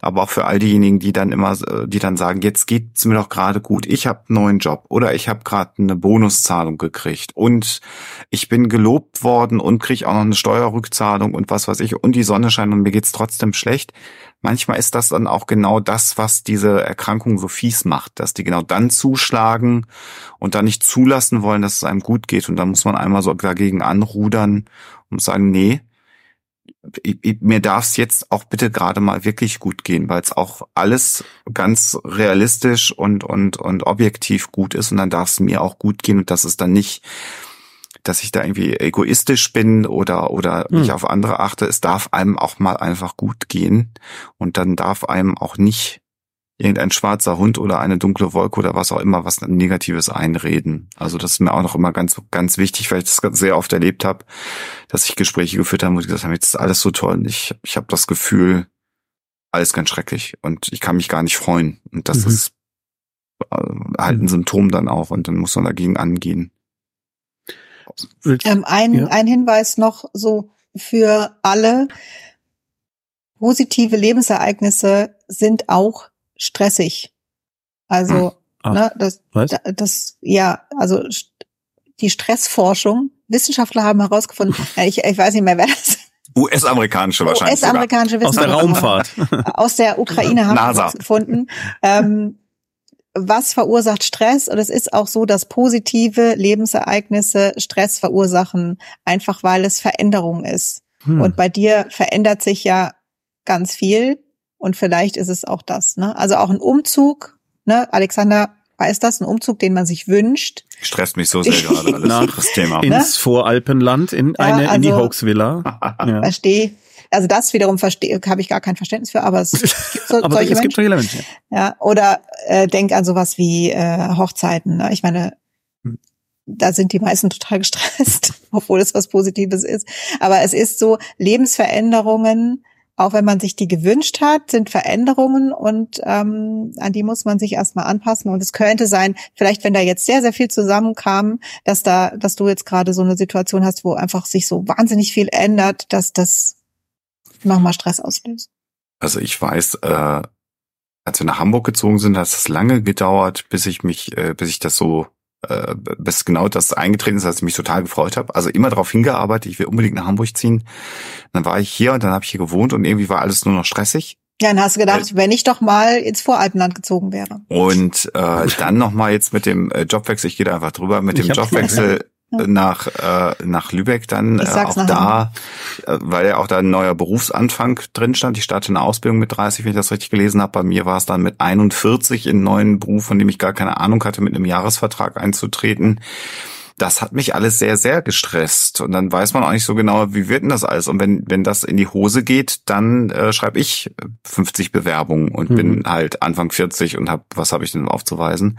Und ich weiß, dass es äh, ein paar Wochen gedauert hat und dann bin ich irgendwann mal abends ähm, von äh, vom Bahnhof zu Fuß zu uns nach Hause gegangen und bin am, am, am Rathaus vorbeigekommen. Am Hamburger ist ja relativ bekannt mit dem Hamburger äh, mit dem Rathausplatz. Es war angestrahlt, es war eine schöne Nacht, es war ganz klare Luft und man sah die, ein bisschen die Sterne und den Mond und das war angestrahlt. Und dann stand ich auf diesem Rathausplatz und da bin ich angekommen. Das war wie so dass ich gedacht eigentlich ist das gerade alles sehr, sehr cool. Das hat halt Bock auf der Arbeit gemacht. Du bist in der Stadt, in der du wohnen willst. Du gehst gleich zu der Frau nach Hause, die du liebst. Du hast eine coole Wohnung. Aber das war halt nicht am zweiten Tag, als ich hier eingezogen war oder an dem Tag, als die Schränke alle eingeräumt waren, die Kartons aus. Das war halt wirklich mit Verzögerung. Davor hat sich das alles nicht so cool angefühlt, wie ich mir das vorgestellt habe. Also mhm. das auch nochmal zum, so, selbst wenn man Dinge erreicht, die man unbedingt erreichen will, wie Sophia sagt, das stresst auch und das, da ist dann auch nicht sofort Freude angesagt. Das ist ja das, das Verrückte, auch finde ich bei, bei Film, Funk und Fernsehen, die, dass die Menschen was Tolles erreichen, dann so dieses überbordene super happy äh, sind ja. Habe ich selten bei mir so in dem Leben, äh, bei mir im Leben ja. so erlebt. Das kennen wir auch, Sophia, ne? Deswegen wir sagen, jetzt ist doch eigentlich der Moment, wo man sich freut. Ich will trotzdem mal zu einer nächsten Frage kommen. Na gut. Ja. Wenn es gut für dich ist. Äh, für mich ist das gut. Äh, Tienje. Ich bin seit Monaten dabei, alle Untersuchungen zu machen, um eine Schlauchmagen-OP zu bekommen. Letzte Woche war ich beim OP-Gespräch und habe gesagt bekommen, dass ich keine OP bekomme, solange ich nicht physisch, psychisch, Entschuldigung, psychisch gestärkt bin. Mein Papa liegt im Sterben, was mich sehr fertig macht. Jetzt bin ich fix und alle. Der Gedanke, zu warten, dass er endlich stirbt, damit ich stark werde und OP bekomme, macht mich fertig. Für mich ist es unerträglich, mein Glück auf seinen Tod aufzubauen. Also wenn die Ärzte das so gesagt haben, dann Schande über sie. Also das, äh, das hoffe ich jetzt nicht, dass ja, das irgendein Arzt so zu dir gesagt hat, sondern das ist wahrscheinlich äh, das, was, was du draus machst, dass du sagst, okay, ich bin im Moment nicht stabil. Und wenn die Ärzte sagen, wir sollten so eine Operation auf keinen Fall machen, wenn sie nicht psychisch stabil sind, dann würde ich das sehr, sehr ernst nehmen und dann sei froh, dass du Ärzte hast, ja. die da so aufpassen und die das, äh, die, die das sagen und sagen, äh, nein, das machen wir jetzt nicht, denn es kann gefährlich für sie sein. Also das ähm, sei dankbar und froh, dass du so vorsichtige Ärzte hast und welche, die da so genau gucken. Weil das ist wirklich wichtig. Das ist ja, ich meine, gut, das wirst du selber wissen. Und es ist auch nicht so, dass du jetzt, ähm, du wartest ja nicht, dass dein Vater stirbt. Denn ganz ehrlich, den, den Zahn würde ich dir jetzt auch gerne ziehen. Es wird ja nicht so sein, äh, dass dein Vater gestorben ist und dann bist du plötzlich psychisch stabil und äh, kannst die OP machen, sondern das wird auch noch eine Weile dauern. Und das ist auch okay. Und das hat, äh, also ich kann, ich kann verstehen, was du, was so in dir vorgeht, ne, dass du das jetzt so verknüpfst und gerade wenn man das erst erfahren hat und sich da und da so lange drauf hingearbeitet hat und es endlich, endlich haben will und endlich soll es losgehen und dann wird es nochmal verschoben, das ist wirklich, wirklich schrecklich und es tut mir total leid. Vor allem tut mir leid, dass es, es ist ja, weil es dir nicht gut geht. Also es, ja. es geht dir eh nicht gut und dann noch diese Verschiebung, das ist wirklich nicht schön. Aber gerade bei so einer OP ist es eben, ist es eben notwendig. Und ähm, diese, dieses Schuldgefühl, das, das musst du nicht haben. Also denn ähm, es gibt auch ganz viele Menschen, die zum Beispiel äh, jemanden demenzkrank pflegen oder oder oder also pflegende Angehörige, die auch alle mal den Gedanken haben, ich kann nicht mehr. Und wenn der, wenn derjenige, den ich jetzt pflege, wenn der jetzt schon gestorben wäre, dann könnte ich das und das und das. Und das ist ein ganz schreckliches Gefühl, was man dann hat. Und das kennen aber alle. Das kennen alle, die in so einer Situation sind. Also sagen wir fast alle. Es gibt bestimmt äh, Ausnahmen, aber die aller, allermeisten Menschen in dieser Situation kennen diese Gedanken. Und ähm, deswegen äh, schäm dich nicht oder fühl dich nicht schrecklich, deswegen, das ist auch normal. Und es ist ja kein kausaler Zusammenhang direkt. Der ist ja, wie soll ich sagen, also es ist ja nicht wirklich so, dass du jetzt wartest. Was sagt allein dadurch, dass sie es so schreibt, ist ja schon klar, dass da jetzt nicht gewartet wird, bis jemand stirbt. Naja, ich verstehe den, den, Ja, ja, den im ersten Moment diesen Impuls des Mhm. Zusammenhangs, der besteht natürlich, dass, dass du dir Mhm. jetzt sagst, ja, we- wenn das jetzt äh, sich noch ewig hinzieht, dann dauert meine psychische Belastung noch länger und das, Hm. das ist so und das ist auch völlig legitim, sich dann zu sagen, das finde ich jetzt furchtbar. Mhm. Alexander, hast du da noch was, möchtest du da noch was beitragen? Ich habe einen Gedanken, aber da sind wir natürlich nicht mehr in der, also wieder mal nicht in der Lage, eine Gegenfrage zu stellen oder da eine Beratung zu gehen. Ähm, es gibt ja auch die Möglichkeit, natürlich vor so einer Operation nochmal einen Aufenthalt in einer psychosomatischen Fachklinik zum Beispiel mal äh, zu machen. Auch Mhm. das kann ja psychisch stabilisierend äh, wirken. Ähm, äh, bietet sich jetzt natürlich in der familiären Situation jetzt gerade nicht an, mal einen dreiwöchigen Aufenthalt in so einer äh, psychosomatischen Klinik zu machen, aber vielleicht äh, etwas, Tagesklinik? man auch, vielleicht auch eine Tagesklinik, auch das wäre eine Option, je nachdem, also auch mal in diese Richtung zu schauen, denn mit so einer Schlauchmagen-OP, die haben ja ein gewisses Ziel und das eine ist immer die Beeinflussung des, äh, des Somas des Körpers bei diesen Operationen, aber zeitgleich kann es natürlich auch Sinn machen, da nochmal die äh, es klingt jetzt ganz blöd, ich benutze mal den Begriff psychische Widerstandsfähigkeit vielleicht auch nochmal ein bisschen zu stärken. Und das könnte man durch eine Tagesklinik oder eine psychosomatische Klinik ähm, vielleicht auch hinbekommen. Da könnte man auch vielleicht nochmal mit dem, mit dem Hausarzt oder auch mit der Klinik zum Beispiel mal drüber sprechen. Äh, du hast ja Kontakt zu Ärzten und vielleicht hast du da noch gar nicht drüber nachgedacht. Das kann gerade auch in Vorbereitung auf so eine Operation könnte das auch Sinn machen und dich auch psychisch äh, ein bisschen ja stärken, glaube ich, Mhm. war der Begriff stabilisieren, wie man das auch mal nennen will. Mhm. Es könnte hilfreich sein, sagen wir es mal so. Es gibt hier noch eine äh, zusätzliche Information von Tienje. Das ist äh, die, das war die Frage von wegen, äh, mir geht's doch eigentlich gut. Mhm. Ne? Äh, Warum fühle ich mich so schlecht? Hm. Dann sagt meine Mutter noch, man solle mich am besten in die Psychiatrie oder an eine Dauerinfusion mit Antidepressiva hängen. Keiner erträgt es mehr, mich weinen zu sehen. Aber Moment, nee, nee, Tinge ist die mit der, mit dem Vater, der im Oder? Sterben liegt. Oder? Nee. Ist ja jetzt auch vielleicht, Nee, nee, nee, also das für ist diese. Frage nicht so wichtig. Ja, aber das ist auf jeden Fall in keiner Welt, mit Ja. keiner Frage, die davor ist. Äh, na, entschuldige, Nee. ja, Schlauchmagen-OP. Oh, entschuldige, Tinge. Ja, genau, das ist Tinge. Das Mhm. war Tinge, genau. Also äh, in keinem, in keiner Welt ist es in Ordnung, wenn eine Mutter sowas sagt. Nie. Nee. Ist einfach richtig scheiße. Also wirklich. Ja, also vielleicht, äh, jetzt kenne ich auch da euer Verhältnis nicht, aber ähm, Also echt. also es ist natürlich nicht in Ordnung und ich glaube, das hast du auch, das weißt du auch und hast es auch gefühlt, dass es nicht in Ordnung ist. Und ähm, ich meine, ich nehme jetzt mal an, das ist ja der Mann deiner Mutter, der jetzt Ja, gerade stirbt. wahrscheinlich. Also vielleicht äh, kannst du es ein bisschen darauf schieben, wobei ehrlich gesagt, ähm, nee. Nee. Das sagt Also man. Also ich finde auch, wenn man, Also, wenn man traurig und gestresst ist, sollte man sowas nicht sagen. Das tut mir sehr, sehr leid. Das ist einfach nur Kacke. Ja. Und versuch dich mit Menschen zu umgeben, äh, die dich stärken und unterstützen. Und dann, wenn deine Mutter jetzt gerade so ist, dann versuch da auch ein bisschen Abstand Wenn einzukriegen. deine Mutter auch Hilfe braucht gerade und dann das so eine Übersprungshandlung war, dass sie einfach nicht mehr konnte und dann einfach sagt, ich kann dich jetzt nicht mehr weinen sehen, Klammer auf, weil ich selber so im Arsch bin, dann muss sie sich vielleicht Ja. auch Hilfe suchen. Aber das macht äh, niemanden froh, äh, wenn man so gegeneinander agiert. Gut, aber Gott, ich würde dich jetzt gerne umarmen, wenn äh, fühl dich virtuell Umarmt, ganz toll genau. umarmt. Genau. Der Chat kann dich jetzt mal bitte virtuell umarmen mit Ja. einem Genau. kleinen Herzchenregen. Das hilft immer. Ja. If, Ifia Mandafea. Scheinbar bin ich umerzogene Linkshänderin. Einerseits sagt man mir, so war das nicht. An anderer Stelle kriege ich erzählt, dass sogar aktiv und ohne Kompromisse die schöne Hand eingefordert wurde. Ich würde mich gern belesen oder gerne rausfinden, ob das stimmt. Ehrliche Antwort auf die Frage halte ich zu Hause nicht. Habt ihr Tipps? Ich weiß nicht, wo ich ansetzen soll und wie genau suchen. Ob, also du möchtest herausfinden, ob du eigentlich Linkshänderin Ja. bist, oder du möchtest herausfinden, ob man dich zu Hause umerzogen hat. Also, Oder beides dann wohl. ich, also ich frage mich, warum?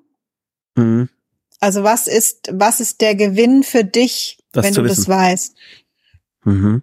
Und wenn das der Gewinn wert ist, also ehrlich gesagt, ich habe leider keine, habe leider keine Tipps, aber wenn wenn du dich das fragst, warum will ich das wissen? Wa- wa- Was, wenn ich das jetzt weiß, was wird dann besser? Oder ähm, gibt es irgendwas, was ich dann tun kann? Oder also ne, was was bringt dir dieser Erkenntnisgewinn? Und wenn deine Antwort dann für dich so ist, dass du sagst, ja, ich, das bringt mir was, ich muss es unbedingt wissen, dann muss ich dir leider sagen, versuch mal irgendwie, ähm, muss es dir zusammen googeln. So, so Ergotherapeuten wissen da manchmal was, aber ich bin da tatsächlich, Ist man da nicht, ist das nicht ein, das, was man Nervenarzt nennt? Ist das nicht das? Ich weiß also gar die Händigkeit ist ja bei, also das ist das, also da wo du warst und auch wo mein großer Sohn war, das sind so Ergotherapeuten, Ah. ähm, Neurologe könnte vielleicht, Neurologen. aber- Ab- ja, ich- Das, ja, da, da weiß ich zu wenig. Das aber wie gesagt, also ich würde, ich würde an den Anfang setzen, warum? warum. Ja. Okay. Alexander, willst du da was ergänzen? Nein. Lesensfreude. Ich habe, ja, ich habe nicht sonderlich viel Selbstbewusstsein. Aber es wurde im letzten Jahr immer besser. Bei manchen Dingen weiß ich langsam auch sicher, dass sie nicht auf mich zutreffen, beziehungsweise dass ich sie kann. Frage, wie kann ich damit umgehen, wenn mir diese Dinge trotzdem vorgeworfen werden? Ich bin da meistens wütend, sage aber nichts und später bin ich extrem verunsichert. Leider kann ich die Person, von der das meistens kommt, nicht meiden. Ich versuche jetzt gerade noch mal zu verstehen, äh, du weißt eigentlich, dass du ja, irgendwas kannst und Mhm. dann kommt irgendjemand an und sagt, Also das Selbstbewusstsein ist nicht sonderlich stabil und äh, äh, wird halt, obwohl man eigentlich weiß, dass viele Dinge nicht zutreffen, sehr schnell wieder äh, eingerissen.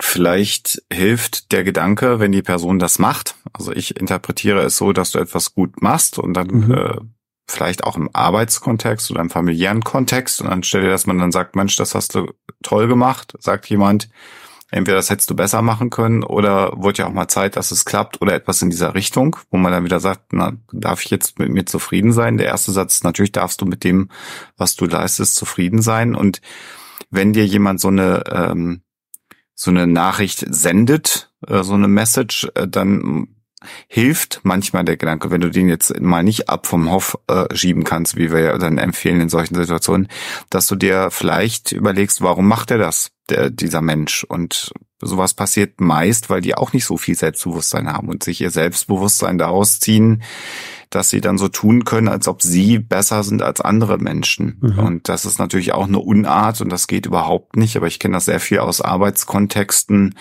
wo Vorgesetzte, Führungspersönlichkeiten, wie auch immer, immer nochmal beweisen müssen, dass sie diese Rolle haben, weil sie cooler, besser, schöner, fähiger äh, sind als andere Mitarbeiter. Ob das stimmt oder nicht, sei mal dahingestellt, weil es einfach, weil sie es für sich brauchen. Und das nervt immer und das Mhm. nervt, wenn es häufig passiert, ist das wie so ein, wie so ein, weiß ich nicht, wie so ein Tropfen, der so, ein- so einen Stein höhlt irgendwie. Aber es hilft zumindest äh, zwischendrin, sich auch immer wieder zu sagen, dass dieser Mensch das tun muss, ist halt auch ein Zeichen. Und damit kann man sich immer so ein bisschen retten und äh, am besten ist dann abends vom Spiegel beim Zähneputzen die drei Dinge dir selber zu sagen und dir selber beim, also ich nehme jetzt mal das Zähneputzen vom Spiegel, also einmal am Tag dir selber auf die Schulter zu klopfen für die Dinge, die du gut gemacht hast und das dir auch ganz bewusst vorher zu sagen. Und äh, wenn es halt kein anderer macht, dann muss man das selber machen. Und das hilft dann auch. Man darf auch Ja. mit sich selber zufrieden sein. Genau, nur äh, Schulterklopfen mit der Hand, wo nicht die Zahnbürste ist. Ist besser. also exakt so- dieses Bild. der Spiegel voll. Ja, wer macht sauber? das ist ein bisschen elektrisch. Gut gemacht. Ja, Aber ich finde toll, denn du hast ja, du hast ja ganz äh, viel Positives auch beschrieben, Genau. ne? dass du mehr Genau. Selbstbewusstsein Mhm. hast und äh, inzwischen weißt, dass du Dinge gut machst. Also da äh, leg den Fokus darauf und das ist Dranbleiben. super, dass du das, dass du das Ja. geschafft hast. Ähm, wenn das, wenn das jemand ist, also wenn das immer die, also für mich klingt es so, als wären immer so ähnliche Dinge und immer die gleiche Person und vielleicht auch ähnliche Dinge, die derjenige sagt. Vielleicht kannst du, wenn du dann äh, abends im Bett liegst und äh, dich nicht so gut fühlst, dir mal überlegen, gibt's denn vielleicht eine schlagfertige Antwort auf sowas? Denn das sind ja ähnliche Situationen. Und wenn du dir das überlegst, was hätte ich denn sagen können? Nicht was Gemeines. Ich meine schlagfertig. Also ich meine nicht äh, irgendwie auch fies sein, sondern also eine schlagfertige Antwort wäre äh, ja jetzt was, was du auch mit einem Lächeln sagst und Aber kann ne, man was nicht du auch, einfach so für dich sagst. Kann man nicht auch sowas sagen wie, warum ist es dir denn immer so wichtig, dass es mir schlecht geht? Kann man machen in Bestimmt. ob das jetzt so nicht jetzt in der in der Wort, also nicht so wie ich es gesagt habe, aber warum warum muss Aber es ist viel, es ist viel besser und viel, also für, für solche Situationen, die ja immer wiederkehren und Mhm. wo irgendwie auch so ein bisschen klar ist, das Verhältnis ist vielleicht nicht so, dass man das sagen kann oder es wird wahrscheinlich nicht was ändern, glaube ich, dass in solchen Situationen es für einen selber befriedigender Mhm. ist und angenehmer, wenn man eine schlagfertige Antwort parat hat, die, mit Humor äh, vorgetragen werden kann, die mit einem Lächeln vorgetragen werden kann, aber wo Mhm. der andere vielleicht nichts erwidern kann. Und wenn dir sowas einfällt, also dass du sagst, ja, das wäre jetzt eine gute Antwort und vielleicht hast du irgendwann die Gelegenheit, das zu tun, bei so einer schlagfertigen Antwort, die macht, dass man sich selber gut fühlt, ist immer gut, wenn man dann weggehen kann. Also wenn du, ne, wenn du jetzt, ich habe jetzt, weil ich kein Beispiel habe, weiß ich auch nicht, also wenn du jetzt irgendwas erwiderst daraufhin, ist es für dich und dein Gefühl gut, wenn du dich dann umdrehen kannst und weggehen. Okay. Weil dann hast du den anderen nämlich mit deiner Antwort da stehen lassen. Wie gesagt, nichts Gemeines, sondern einfach irgendwas Schlagfertiges und du bist aus der Situation raus. Wenn ich den anderen frage, warum musst du denn jetzt immer bla bla, dann Mhm. ja, ja, kommt äh, irgendwas. Klar, dann- natürlich. also kann auch hilfreich sein, aber das höre ich jetzt aus deiner Frage nicht so raus, sondern ich habe eher, ich glaube, da hast du dir schon Gedanken dazu gemacht, ob du das ändern kannst und es klang jetzt so, als Ich muss- du denken, das geht nicht. Ich muss zu Schlagfertigkeit was hinzufügen, weil ich das aktiv geübt habe in der Schule, weil ich schlagfertig sein wollte. Ähm, und ich bin äh, relativ schnell dazu übergegangen, weil alle ersten Versuche, das einzusetzen, was ich mir überlegt hatte, genau nur so weit kamen. Darum fand ich den Zusatz geh dann weg gut, weil das war auch dann meine erste Idee. Ich gehe dann einfach weg. Das ist nicht unbedingt immer das funktioniert nicht unbedingt immer, vor allem wenn du nicht schnell genug, weit genug wegkommst und es trotzdem hörst. Ja, du kannst ja nicht äh, äh, sagen, immer einmal mehr als du und dann wegrennen. Kann man machen, aber ist schwierig.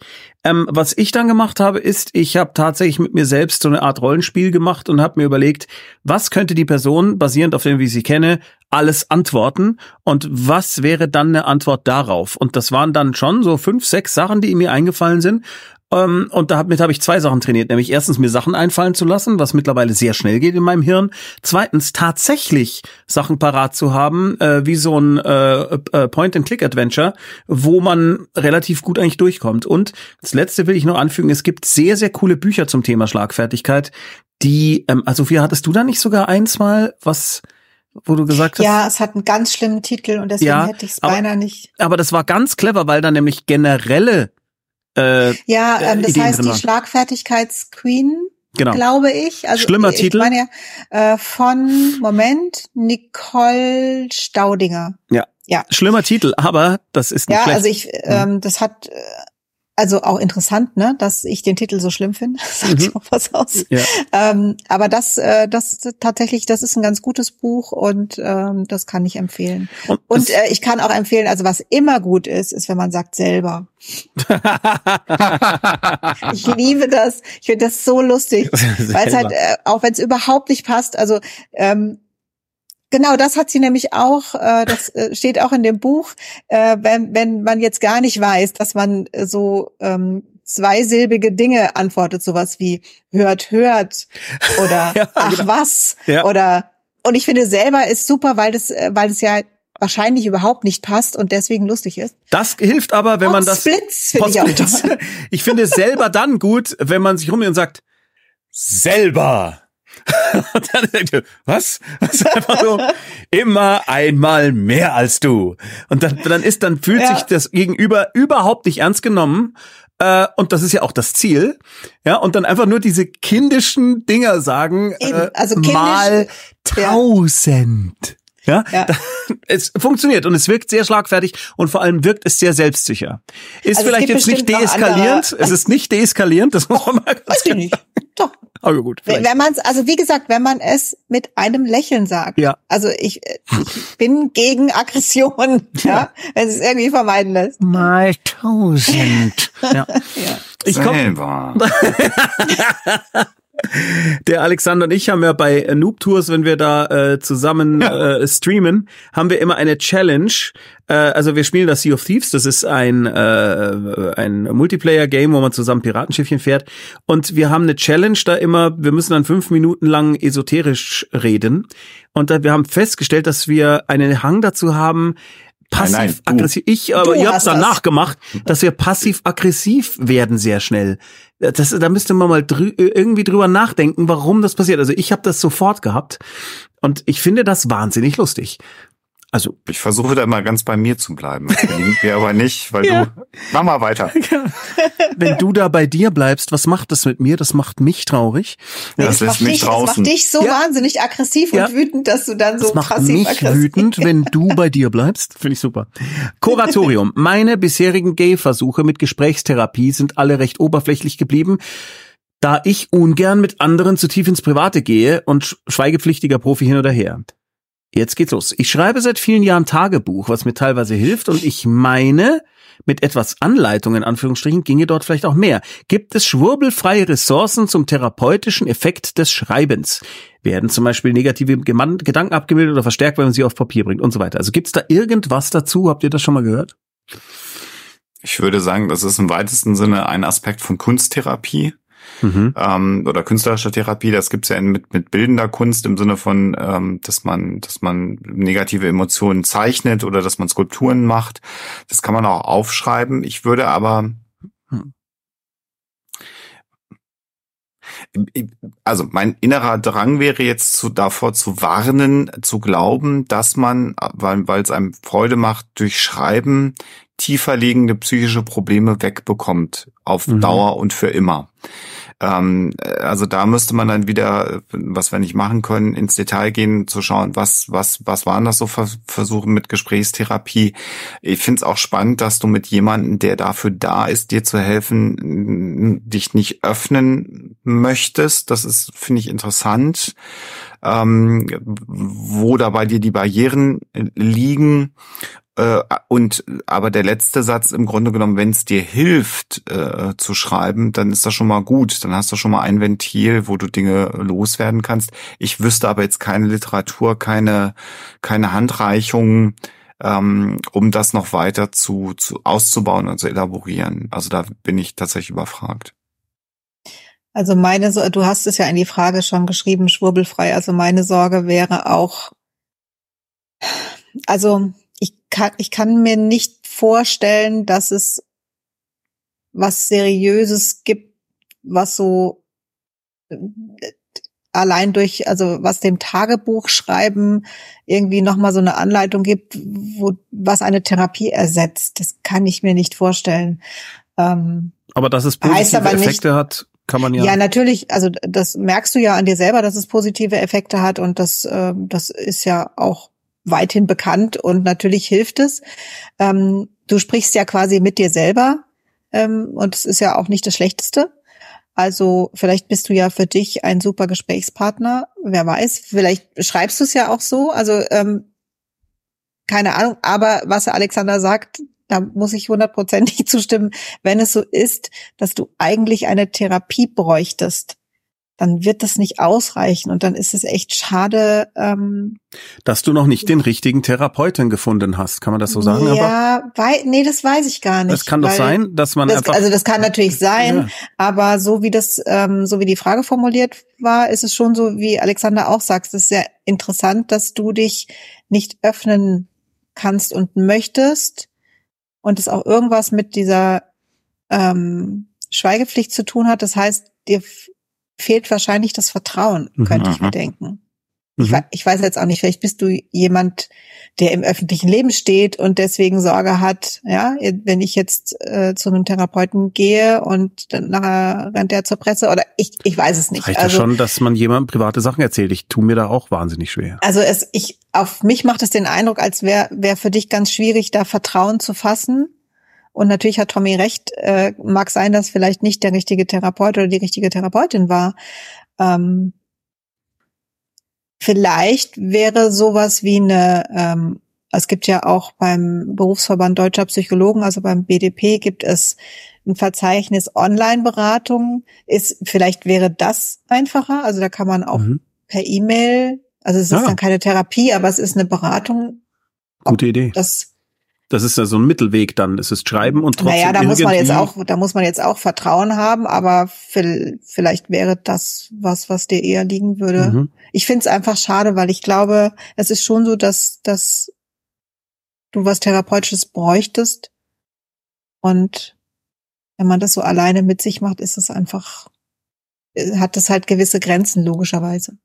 Ich, ja. Und das, das Schreiben, was was bringt, äh, wollte ich, ist mir gerade noch Mhm. durch den Kopf geschossen, hat ja was damit zu tun, dass das so ein selbstreflexiver Akt ist. Also du, du reflektierst ja dein eigenes Verhalten, den Tag oder je nachdem, wie regelmäßig du da schreibst und äh, sich selber zu reflektieren, sein Handeln, sein Tun, seine Emotionen, seine Gedanken, ist ja auch typischerweise Teil einer, einer Psychotherapie. Also das ist natürlich Mhm. ein Aspekt. Aber man neigt halt selber auch dazu, sich immer durch die eigene Brille zu sehen. Und da ist es dann halt auch mal gut, einen externen Blick zu haben, sprich eine Therapeutin oder einen Therapeuten. Also, aber dieser selbstreflexive äh, Akt ist natürlich sehr, sehr hilfreich. So immer. Für, für, also auch für Menschen, die keine psychischen Probleme haben. Schreibt Tag alle Tagebuch. Genau. Ja. Ja. Ja. Hilft. Ich schreibe Romane und da kommt dann alles drin vor einfach. Das funktioniert auch. Schreibt alle Romane. Dann hier äh, der der Alias mit dem eingebauten Ohrwurm. Scaramouche, Scaramouche, will hier du der Fandango 1989 schreibt mein Psychiater. Das ist der Name, der ist Nein, so der ist nur Scaramouche. so. Das reicht schon. Mein Psychiater. lightning. Entschuldigung. da geht's dahin. Ja, ähm, ich, ich möchte schon mal anmoderieren. Ich werde jetzt die Frage vorlesen, dann werde ich kurz in die äh, ins Bad flüchten und eine Creme für mein Schienbein holen, denn ich habe angefangen zu kratzen und das war ein Uh, ganz großer Fehler. Ihr gut. kennt das alle. Ich schaff's wirklich zu 90 Prozent es nicht zu tun, aber jetzt Gottes Willen. Mein Psychiater hat mir heute schreibt Scaramouche, äh, in der zweiten Sitzung geraten, mir einen Psychologen zu suchen. Ich dachte, Psychiater können auch Psychotherapien durchführen, nur mit medikamentöser Unterstützung. Zeitgleich habe ich weiterhin Termine bei dem Psychiater. Jetzt bin ich sehr verunsichert. Ich war zu perplex und unsicher, ihn zu fragen, warum. Welchen Sinn hat es, zeitgleich Patient bei Psychologen und Psychiater zu sein? Bitteschön. Alexander, Soll ist definitiv deine Frage. Das ist gut. Das ist, ich, ich bin gerade sehr überrascht und finde das eigentlich eine sehr, sehr gute Empfehlung deines Psychiaters. Äh, vielleicht nochmal generell zur Unterscheidung. Was ist der Unterschied zwischen einem äh, Psychiater und einem psychologischen Psychotherapeuten? Ein Psychiater ist ein Facharzt für psychiatrische Medizin. Das ist eine äh, Aus Spezialausbildung innerhalb der Medizin. Äh, ein Psychiater muss nicht zwingend eine ausführliche Psychotherapieausbildung haben. Das sind Komponenten seiner Ausbildung, aber nicht zwingende Komponenten. Ähm, die kann er aber auch haben. Das dann, da müsste man genau gucken, was auf seiner Visitenkarte steht, beziehungsweise was so für, für Zeugnisse oder Diplome bei ihm in der Praxis hängen. Ähm, der Unterschied tatsächlich zwischen einem psychologischen Psychotherapeuten und Ärzten im Allgemeinen, das kann auch ein Hausarzt sein, das muss auch gar kein Psychiater sein, ist, dass Psychologen in Deutschland keine Medikamente verschreiben äh, dürfen. Äh, und wir haben das auch schon mehrfach thematisiert, dass man da lange drüber diskutieren kann, aber es ist sehr, sehr wichtig, äh, im Rahmen einer Psychotherapie auch immer die Körperlichkeit abzuchecken, weil auch gewisse psychische Phänomene durch körperliche Erkrankungen äh, oder ungewöhnliche Dinge im Körper, mal eine Schilddrüsenfehlfunktion oder solche Dinge, äh, können auch Auswirkungen auf die Psyche haben. Das muss abgecheckt werden und zeitgleich muss jede Medikamentengabe ärztlich betreut werden. Und diese Kompetenz erwirbt ein äh, Psychologe äh, und auch dann einer, der die Ausbildung zum Psychotherapeut macht, nicht. Das ist nicht Bestandteil der Ausbildung von Psychologen. Was hier vielleicht passiert ist äh, bei dem äh, bei dem Psychiater ist, dass du da einen Therapieplatz bekommen hast und der auch grundsätzlich Therapie machen kann. Er jetzt aber wahrscheinlich festgestellt hat, dass es dir besser tun würde, noch jemand mit einer anderen Ausbildung oder einem anderen Ausbildungsschwerpunkt äh, zu bekommen, der dir was den reinen Psychotherapieanteil der Behandlung besser helfen könnte, als er das gerade kann. Und das ist, finde ich, eine, eine, so soll es eigentlich sein in einer, in einer sehr, sehr guten Therapie. Das passiert leider nicht so oft. Ich finde das ein sehr, sehr gutes Verhalten. Zeitgleich hast du sozusagen jetzt auch die Option, dich umzuschauen, hast aber weiter noch diesen Bezugspunkt zu deinem Psychiater. Und hier wäre wahrscheinlich es langfristig so, dass du, wenn du jemanden findest, der dir eine psychologische Psychotherapie dann äh, äh, oder die mit dir macht, wenn du da einen Therapieplatz findest, dass der Psychiater weiter für die medikamentöse Behandlung, wenn sie denn notwendig ist, äh, die Verantwortung trägt und das mitbetreut und du dann aber im Grunde genommen die Psychotherapie äh, dann mit einem Psychologen oder einer Psychologin machst. Und das ist, äh, ich bin insofern, ich wäre auch in dem Moment jetzt erstmal oder bin überrascht nach dem, was du schreibst, aber sehr, sehr positiv überrascht und finde das eigentlich ein sehr, sehr gutes Signal, dass das so gelaufen ist. Oder, Sophia? Du nichts? Ich habe dem nichts hinzuzufügen und bin wieder so froh, dass du solche Sachen so toll erklären kannst. Ah. so, was habe ich verpasst? Wiederholt ihr es nochmal? Und besonders freue ich mich natürlich für meinen Mann, dessen dass er jetzt nicht mehr jucken. Oh Gott. First World Problems. Jeden Morgen muss ich mir inzwischen meine Schienbeine eincremen, weil die bei mir auch mal so trocken sind. Oh. Ist, ich, ich komme immer vor wie in so einer schlechten Fernsehwerbung, weil ich dann mit dem Beinchen auf dem Badewanne. Es, ja, sie war so persönlich gerade. so beim Vorbeugen, so ah, Ja, so wie beim Die Geräusche mache ich nicht nach, wenn ich da irgendwie nach unten muss. Das lassen wir bleiben. Es ist einfach, es wird immer weiter unten, je älter man wird. Das ist erstaunlich. Ja, das ist, man kommt immer schwieriger hin. Das kommt ja auch noch hinzu. So. Miyaka Miyakasi. Ich bin seit Jahren mit kleinen Pausen bei einer lieben Psychotherapeutin, die mir sehr geholfen hat und die Therapie wurde wieder verlängert, weil ich durch eine chronische Erkrankung plus Pandemie erneut Rückschläge hatte. Ich möchte jetzt gar nichts fragen, sondern einfach sagen, eure Talks tun mir so enorm gut. Darüber spreche ich auch mit meiner Therapeutin und ich habe euch empfohlen. Sie mag euch auch. oh, das ist aber toll. Und finde toll, was ihr macht. Tausend Dank an euch. Das ist eine super Therapeutin. Das kann ich dir jetzt mal ganz sehen. Die ist spitze. Ja, aber ich, es ist tatsächlich so, also vielen, vielen Dank. Ich freue mich sehr, sehr ähm, über solche Rückmeldungen. Das ist ja. ganz großartig. Und dass dann auch noch die, äh, die Fachleute äh, es, es gut finden, das ist natürlich. Ja. Der Ritterschlag dann. Oh, Tiensche, supergeil, schreibt vielen Dank an euch. Wenn ich meine zweite Impfung habe, werde ich versuchen, in eine Tagesklinik zu gehen. Jetzt habe ich Super. ein neues Ziel. Dieses kleine Trompetensignal sollst du bitte immer in Zukunft jetzt hören. Oder ein, wenn dir das nicht gefallen hat, dann stell dir ein Geräusch vor, das dir gut gefällt. Da darfst du variieren. Ich glaube, sie hat es jetzt ähm, verstanden. Was denn? Ich wollte ja, dass sie das einmal sauber als Klingelton isolieren kann. Ja. Natürlich. Ah. Küstenkind 77. Hallo, ich bin seit über 16 Jahren Busfahrer und wollte es als Kind schon werden. Allerdings nervt es mich wahnsinnig, dass man bei dem Job ständig von oben herab behandelt wird oder komplett ignoriert wird. Gibt es da einen Trick, dass man da drüber wegsehen kann? Boom. Da habe ich keine, also hm. Gott, Gott sei Dank bin ich hier nicht der Psychologe. Ich könnte kein Busfahrer sein. Ich finde das beeindruckend, wenn jemand das kann. Das mal vorweg. Ja, ich finde das, das, da, da, das ist mein erster Gedanke. Ja. Dann denke ich immer, äh, was sind so meine Verbindungen mit Busfahrern? Ich finde Busfahrer, ich, ich habe das ein paar Mal in meinem Leben schon erlebt, äh, auch regelmäßig. Äh, es gibt Busfahrer, die finde ich so sau cool, weil die dumme Faxen machen, wenn sie die Haltestellen ansagen. Ja. Das finde ich, also die dann so ein komödiantisches Talent mhm. haben. Ob die das dürfen, weiß ich gar nicht, aber mhm. es gibt welche, die machen das und das finde ich unfassbar witzig. Das kann ähm, ja aber auch nicht jeder. das kann auch nicht jeder, nein, das fällt mir nur gerade so ein. Und grundsätzlich ist das ein Problem, äh, ähm, was, was ich sehr gut nachvollziehen kann, ich beobachte das ja auch. Also gerade so ähm, Berufspendler, der ich ja auch bin, äh, äh, da sind die Leute morgens alle stoffelig und, und, und, und gucken nicht und sagen nicht guten Morgen und sagen nicht guten Tag.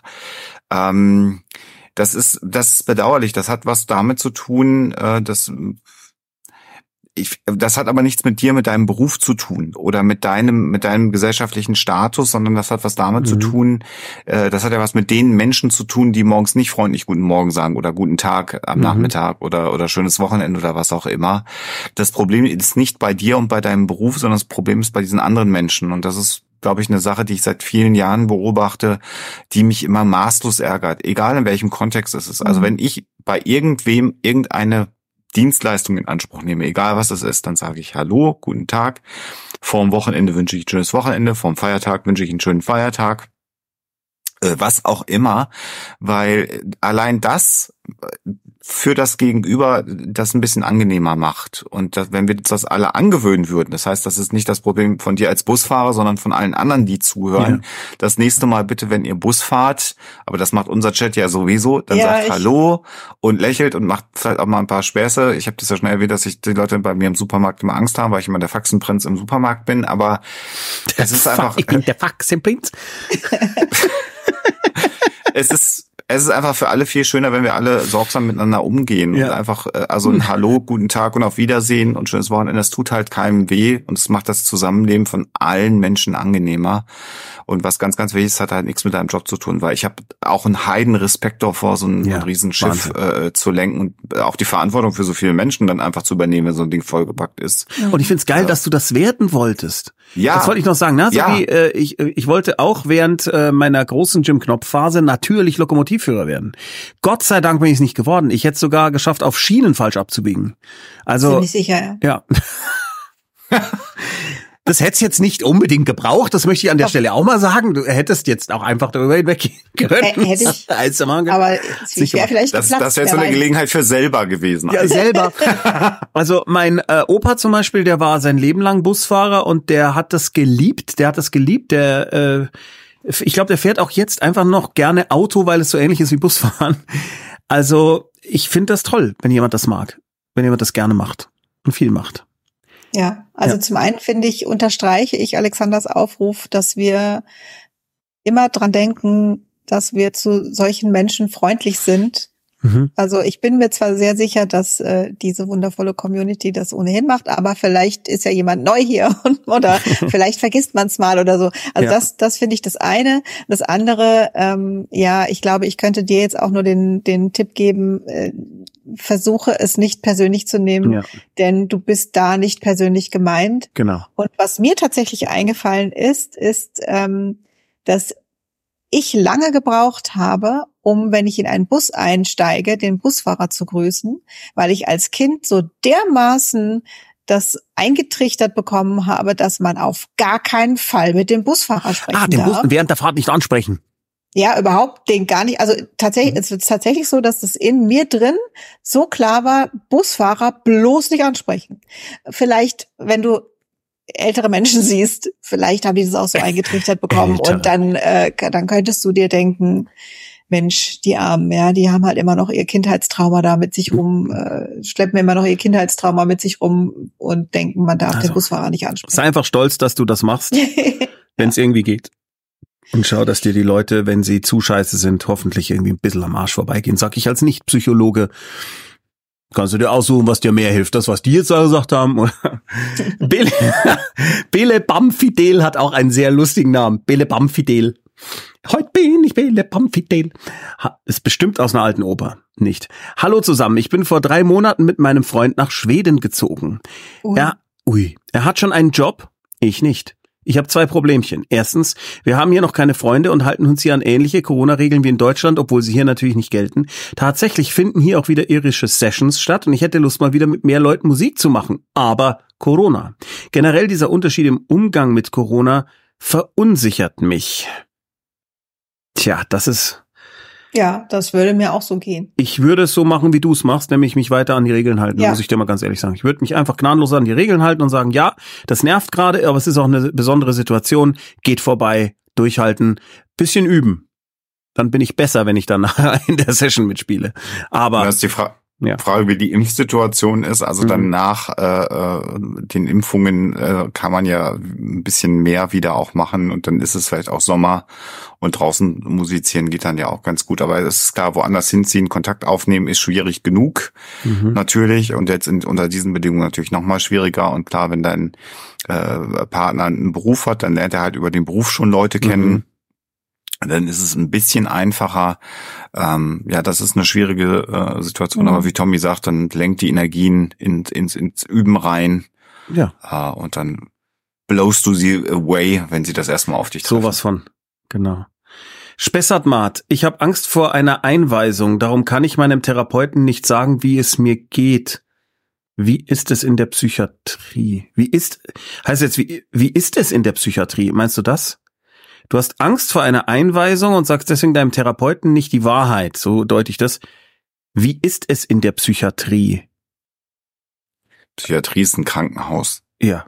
Die dir ja, helfen wollen, dass du gesund wirst in, in dem in die Menschen sind, die dir helfen wollen. Und äh, ich glaube, all das, was man äh, gemeinhin über Psychiatrie kennt, ist in zwar schlechten Hollywood-Filmen oder aus Hollywood-Filmen, die 50 Jahre alt sind. Mhm. Ja. Äh, und es gibt natürlich äh, äh, auch so diese Horrorszenarien, dass dann im Nebenzimmer die ganze Nacht jemand schreit oder so oder was es auch mal so alles gibt. Das ist typischerweise eben nicht so. Äh, und es gibt auch sehr unterschiedliche Flügelabteilungen in der Psychiatrie. Ähm, und mir stellen sich ehrlich gesagt gerade die Nackenhaare auf, dass es dir so schlecht geht, dass du im Grunde genommen für dich selber weißt, dass dich die äh, ähm, ambulante Psychotherapie gerade nicht weiterbringt. Mhm. Ähm, das würde mir persönlich mehr Angst machen, als davor einen Klinikaufenthalt zu bekommen. Und solange wie du keine Gefahr für andere Menschen darstellst, äh, oder die Leute Angst haben, dass du dir selber ganz, ganz schnell, ganz ernsthaft was antun möchtest, kannst du da auch wieder weggehen. Das ist nicht so, dass dann eine Tür abgesperrt wird und der Schlüssel weggeschmissen wird nee. und dann ist alles für immer vorbei. Das gibt's nicht mehr. Äh, Hier. Das, ja, ähm, dass da, also diese Sorgen musst du dir nicht machen. Äh, und die Frage ist natürlich einweisen, das ist auch so, ähm, da müsste man mal schauen, was bei dir so vorliegt. Äh, da einweisen kann man nur jemanden, äh, äh, bei dem genau das ist, was ich gerade beschrieben hat, Gefahr für sich selber konkret oder für andere Menschen, dann kann man jemanden einweisen lassen. Eine Überweisung kann auch zum Beispiel in so eine psychosomatische Fachklinik sein, wie ich sie beschrieben habe, oder eine Tagesklinik, wo mhm. sich dann aber die Menschen mehr Zeit nehmen können, um dir zu helfen, als das bei einer ein, einmal in der Woche stattfindenden äh, Therapiesession ist. Und das kann, kann dich entlasten. Also ich würde da nicht aus Angst davor, dass es schlimm wird, etwas zurückhalten, sondern ganz im Gegenteil, das wäre eine Option, wo man dir noch intensiver helfen kann, damit es dir dann wieder besser geht. Kann man da hingehen und sich was anschauen? Gibt es sowas überhaupt? Oder kann man da nicht einfach reingehen? Also, also ich, psychosomatische Kliniken kann man sich schon anschauen. Wahrscheinlich muss man da sich vor einen Termin machen, weil man, du natürlich jetzt nicht anrufen. Genau, ähm, aber das sollte gehen. Aber du ja. kannst, also ich glaube, dass man, äh, dass man auch in einen psychiatrischen Trakt, das weiß ich jetzt gar nicht, aber müsste man eigentlich, das also kann man auch möglich so sein, dass sein, man sich das, dass man sagt, ich habe Angst und ich würde das gerne vorher sehen, wie das bei Ihnen Naja, ist. ich glaube, dass die, deswegen wird ja gefragt und ich finde es super, dass du diese Frage hier stellst. Mhm. Vielen, vielen Dank auch für dein Vertrauen in uns ja. jetzt hier und äh, dass du das ansprichst. Das ist sehr, sehr wichtig. Und ich hoffe, äh, Alexander hat dir jetzt schon genug gesagt, dass du weißt, es ist viel, viel besser, wenn du das ansprichst. Mhm. Denn äh, es soll dir ja geholfen werden. Und es kann dir ähm, eventuell, also du hast ja selbst den Gedanken, dass es eigentlich besser wäre, wenn du jetzt nicht nur diese ambulante Therapie machen würdest, denke ich mal, sonst hättest mhm. du diese Sorge vermutlich nicht. Ähm, also es ist nicht so, dass jemand sagt, äh, so, du musst jetzt sofort in die Psychiatrie und wirst da mhm. weggesperrt. Es ist nur, wenn, keine Ahnung, wenn man jetzt Sorge haben müsste, ähm, du kannst dich nicht mehr zurückhalten und wirst jetzt anderen Menschen was antun oder dir selbst. Okay. Und dann, auch dann ist es ja was Gutes, wenn man das dann macht. Und das ist auch nicht so, also ähm, also gerade bei Suizidabsichten, äh, auch dann wirst du nicht weggesperrt. Also man kann auch sagen, ich ich habe ich habe so krasse Suizidgedanken und ich, ich kann jetzt auch gar nicht mehr garantieren, ob ich nächste Woche wieder zu Ihnen komme, weil die einfach so konkret werden. Ähm, auch da würde man dich nicht wegsperren, sondern dir Hilfe anbieten. Ja, ja. Also dieses Bild, dass man dann für immer irgendwo eingeschlossen wird, das passiert nicht. Nein. Ähm. Ich gehe mal weiter. Knecht Ruprecht, na das passt. Hallo ihr drei. Meine Mutter hat seit vielen Jahren eine schizophrene Psychose und immer wieder Episoden. Sie versucht nun seit fünf Jahren ungefähr ihre Medikamente abzusetzen. Hm. Aber es geht jedes Mal schief und endet in einer riesigen Katastrophe. Uns alle belastet es sehr, aber wir bekommen sie als Familie nicht von diesem Ziel weg, also von dem Ziel, ohne Medikamente zu leben. Wie können wir argumentieren? Ich befürchte, dass ihr alles, was mir jetzt einfällt, schon gesagt habt, aber mhm. vielleicht hat der Alexander noch eine Idee. Auf jeden Fall tut mir das sehr, sehr leid und ich wünsche deiner Mutter, dass sie damit umgehen kann und dass es irgendwie leichter wird mit der Zeit. Ganz, ganz schwierig und äh, ist auch eine Geschichte, die ich nicht das erste Mal höre, gerade mit diesem äh, Formenkreis von Erkrankungen, dass äh, die Medikamente äh, auch natürlich, wenn sie über viele Jahre genommen werden, gewisse Nebenwirkungen haben, dass dann immer wieder die Fantasie entsteht, jetzt geht's mir doch gut, mhm. jetzt lasse ich das mal bleiben. Und dann gibt's genau diese Episoden, äh, die dann, je nachdem wie lange sie dauern, dann mhm. für alle sehr, sehr belastend sind. Ähm, und da bin ich genau bei Sophia, da habt ihr alles schon, was ihr als Familie äh, sagen und tun könnt, wahrscheinlich schon gemacht. Und hm. denke ich jetzt mal, ja. Nicht also das, das ist einfach tatsächlich eine, eine echt fiese Erkrankung und ähm, ich, ich weiß gar nicht, gibt's vielleicht gibt's da irgendwo gute Selbsthilfegruppen, weil ich ähm, also ich kenne das auch und habe ja. das auch schon häufiger gehört, dass gerade bei diesen schizophrenen Erkrankungen äh, die Leute ja stabil sind dann irgendwann und dann denken sie, brauchen die Tabletten nicht mehr und dann geht's wieder von vorne los. Also meinst du jetzt Vielleicht Selbsthilfe für die, entschuldige, für die für Angehörigen? Genau, ja, ja, ja das gibt's ich. also gibt's bestimmt irgendwo. Ich habe jetzt keine Idee. Ich bin mir auch nicht sicher, ob wir den Moderatoren irgendwelche Links dazu gegeben haben. Aber kann man auch nicht, das kann man doch auch einfach mal bei der Seelsorge fragen. Die wissen das doch. Ja, zum Beispiel. Ja, ja, genau. Würde ich, ja. Also, also vielleicht wäre so das zumindest einfach für euch so eine, so eine emotionale Unterstützung, dass ihr wisst, ihr seid wirklich nicht alleine damit. Ja. Aber. Also, das hier nochmal generell, äh, das wird äh, immer wieder gerne hier äh, aus gutem Grund propagiert, die Telefonseelsorge ist sinnvoll. Und man muss da keine Sorge haben, weil das irgendwie äh, weitestgehend kirchlich ist. Das ist tatsächlich seriös, hilfreich und hat nichts mit Glauben zu tun. Telefonseelsorge ist sinnvoll. Da kann man anrufen, wenn es euch schlecht geht, wenn es dir aktuell jetzt in der Sekunde schlecht geht oder du vielleicht Angst hast, dass du irgendwas tust, was du äh, bereuen wirst oder was du dann vielleicht nicht mehr bereuen kannst, dann ruf da an. Mach das. Das ist sinnvoll. Dafür gibt's die. Tashmetu. Wie kann man lernen, auszudrücken und mitzuteilen, wie schlecht es einem eigentlich geht, ohne sich dafür zu schämen oder das Gefühl zu haben, ungerechtfertigterweise zu jammern. Rational weiß ich, naja, zumindest so einigermaßen verlässlich, dass ich mir meine seelische Verfassung und die daraus resultierende Lebenssituation nicht selbst zuzuschreiben habe. Aber emotional komme ich auf, über die Hürde aus Scham, Unzulänglichkeits- und Schuldgefühlen kaum weg.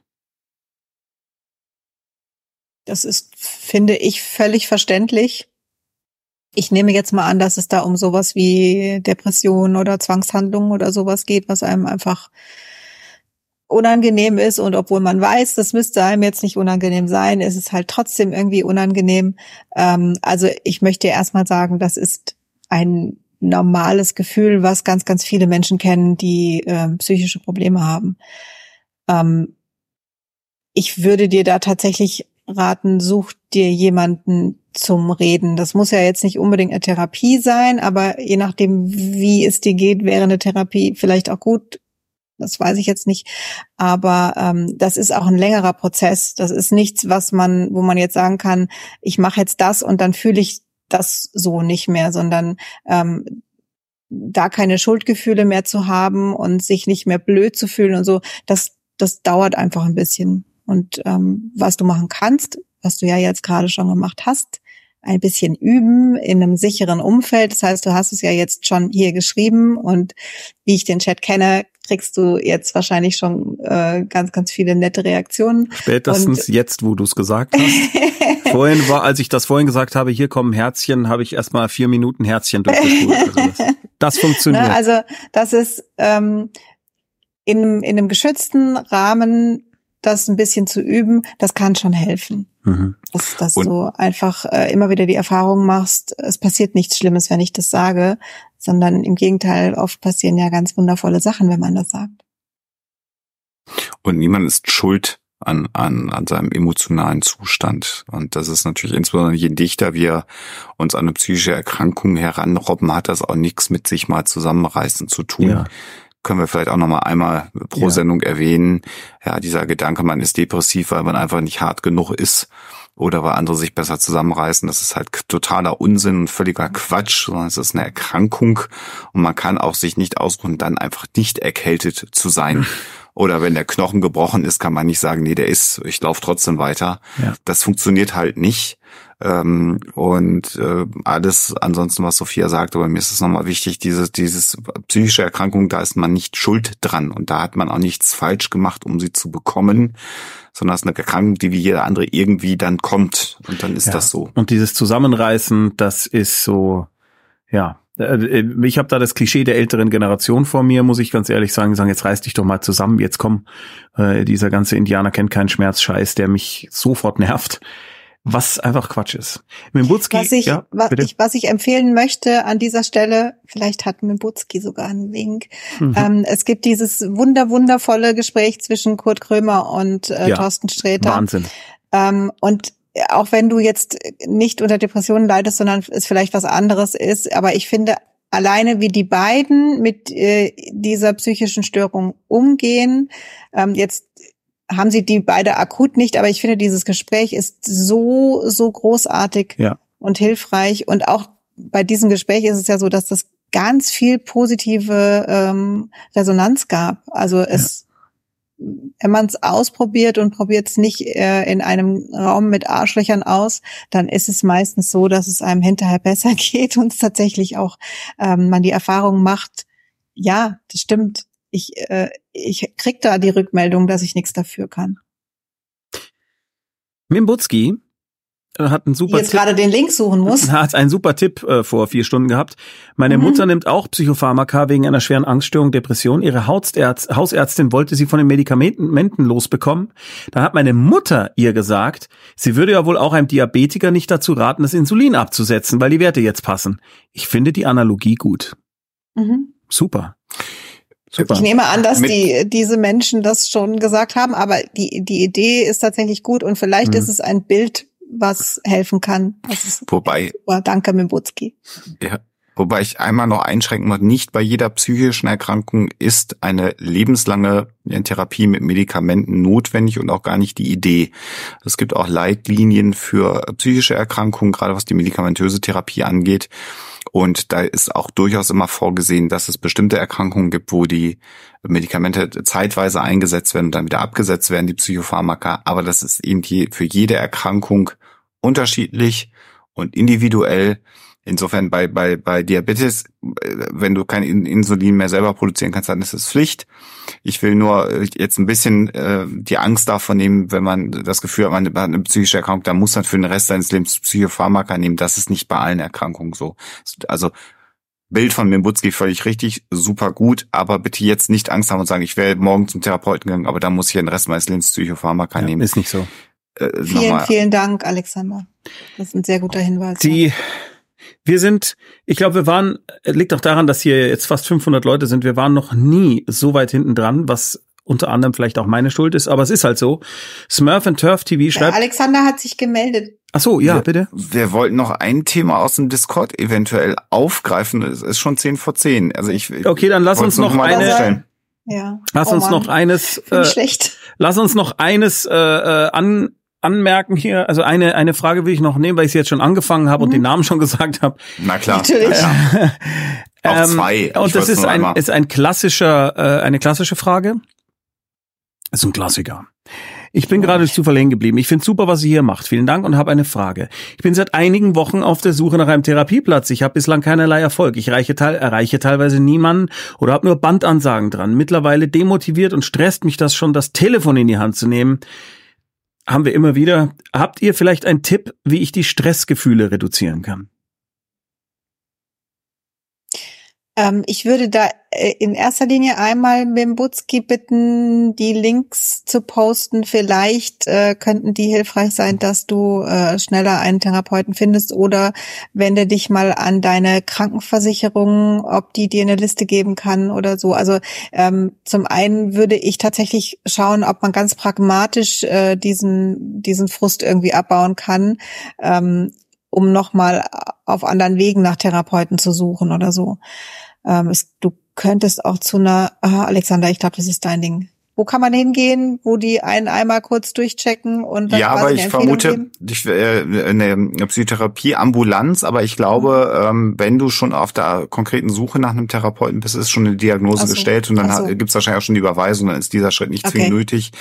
Ähm, aber vielleicht, also das ist das große Problem, was wir in Deutschland haben, dass wir formal gesehen vom Gesetz her, so wie das aufgestellt ist, genug Psychotherapeuten haben in Deutschland. Da ist der Markt ausreichend, so ist das festgelegt, was halt völliger Unsinn ist weil wir einfach deutlich mehr Therapieplätze benötigen würden. Also der Stress ist erstmal völlig gerechtfertigt und das ist, ist für mich bis heute ein unhaltbarer Zustand, dass Menschen, die eine diagnostizierte psychische Erkrankung haben, dann nicht zum Arzt gehen können.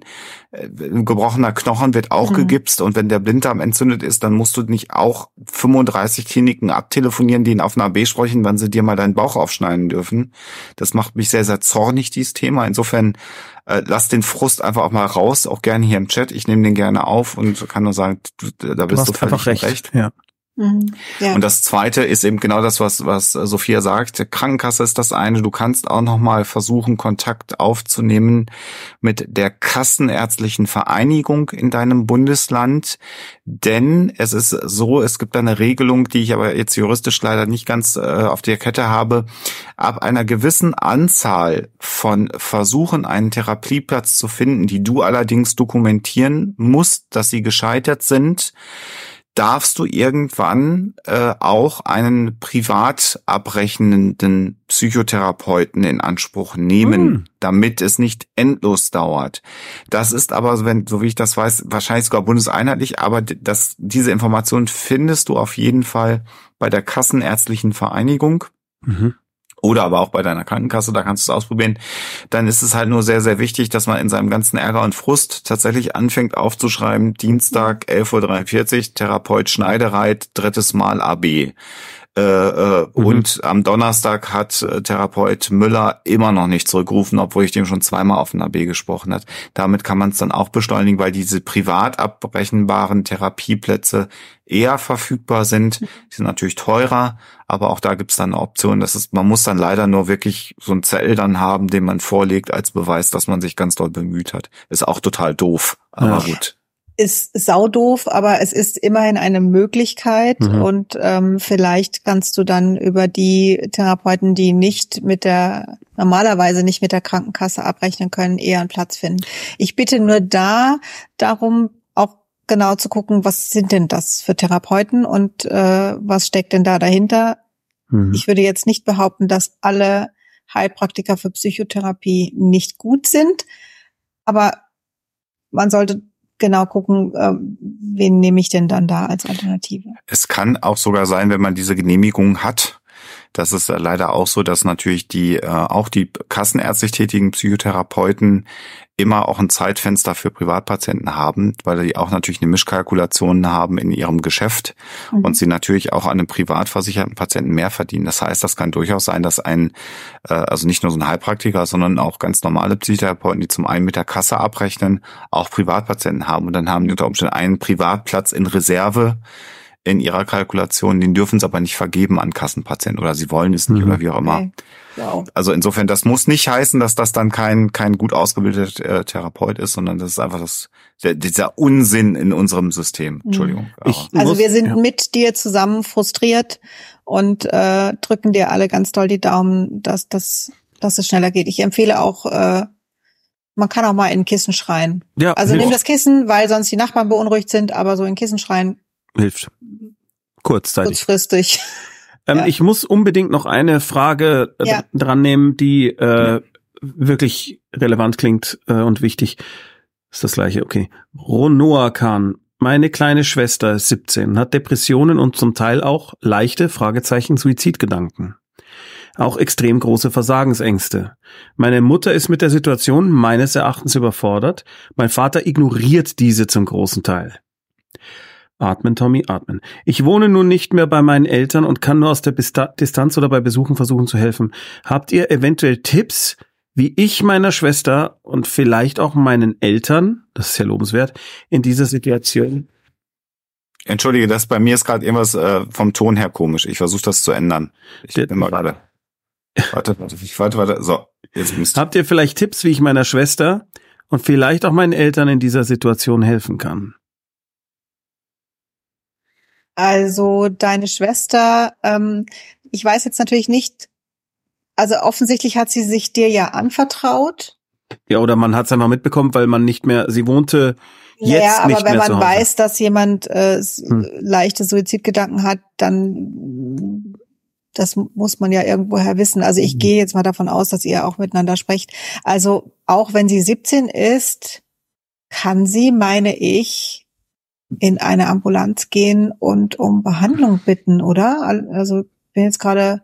also Sie kann sogar, sie kann mit 17 sogar zu ihrem, äh, zu dem Familienhausarzt gehen und alleine mit dem reden und da kann Okay. auch sagen, ich möchte jetzt alleine mit Ihnen sprechen. Hm. Ja. Äh, auch das ist eine, eine Option und auch hier sind wir wieder bei dem Thema, dass ein Hausarzt zumindest im Bereich der psychosomatischen Medizin äh, sich auch gut auskennt und da eine Hilfestellung erstmal geben kann. Also da kann, also äh, ich weiß nicht, ob du es schon gesagt hast, der Bruder kann eher einen Tipp geben. Du kannst eher nicht therapeutisch tätig werden. Das würde ich für sehr schwierig halten in dieser Konstellation. Aber du könntest ihr vielleicht mal den Hinweis geben, wenn sie da Probleme hat, dass sie mit dem Hausarzt äh, darüber auch mal reden Und sie muss gar nicht mit ihren Eltern reden, sondern sie kann einfach da hingehen und sagen, ich brauche jetzt Hilfe.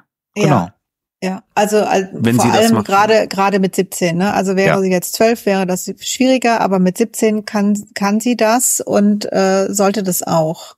Also Und- da kannst du sie auf jeden Fall ermutigen, dass sie sich Hilfe sucht. Mit deinen Eltern, naja, ich würde, das hast du wahrscheinlich schon gemacht, ich würde das Gespräch mit ihnen suchen und vielleicht zum einen sagen, das ist nichts Peinliches, ihr seid nicht schuld, aber eure Tochter braucht Hilfe.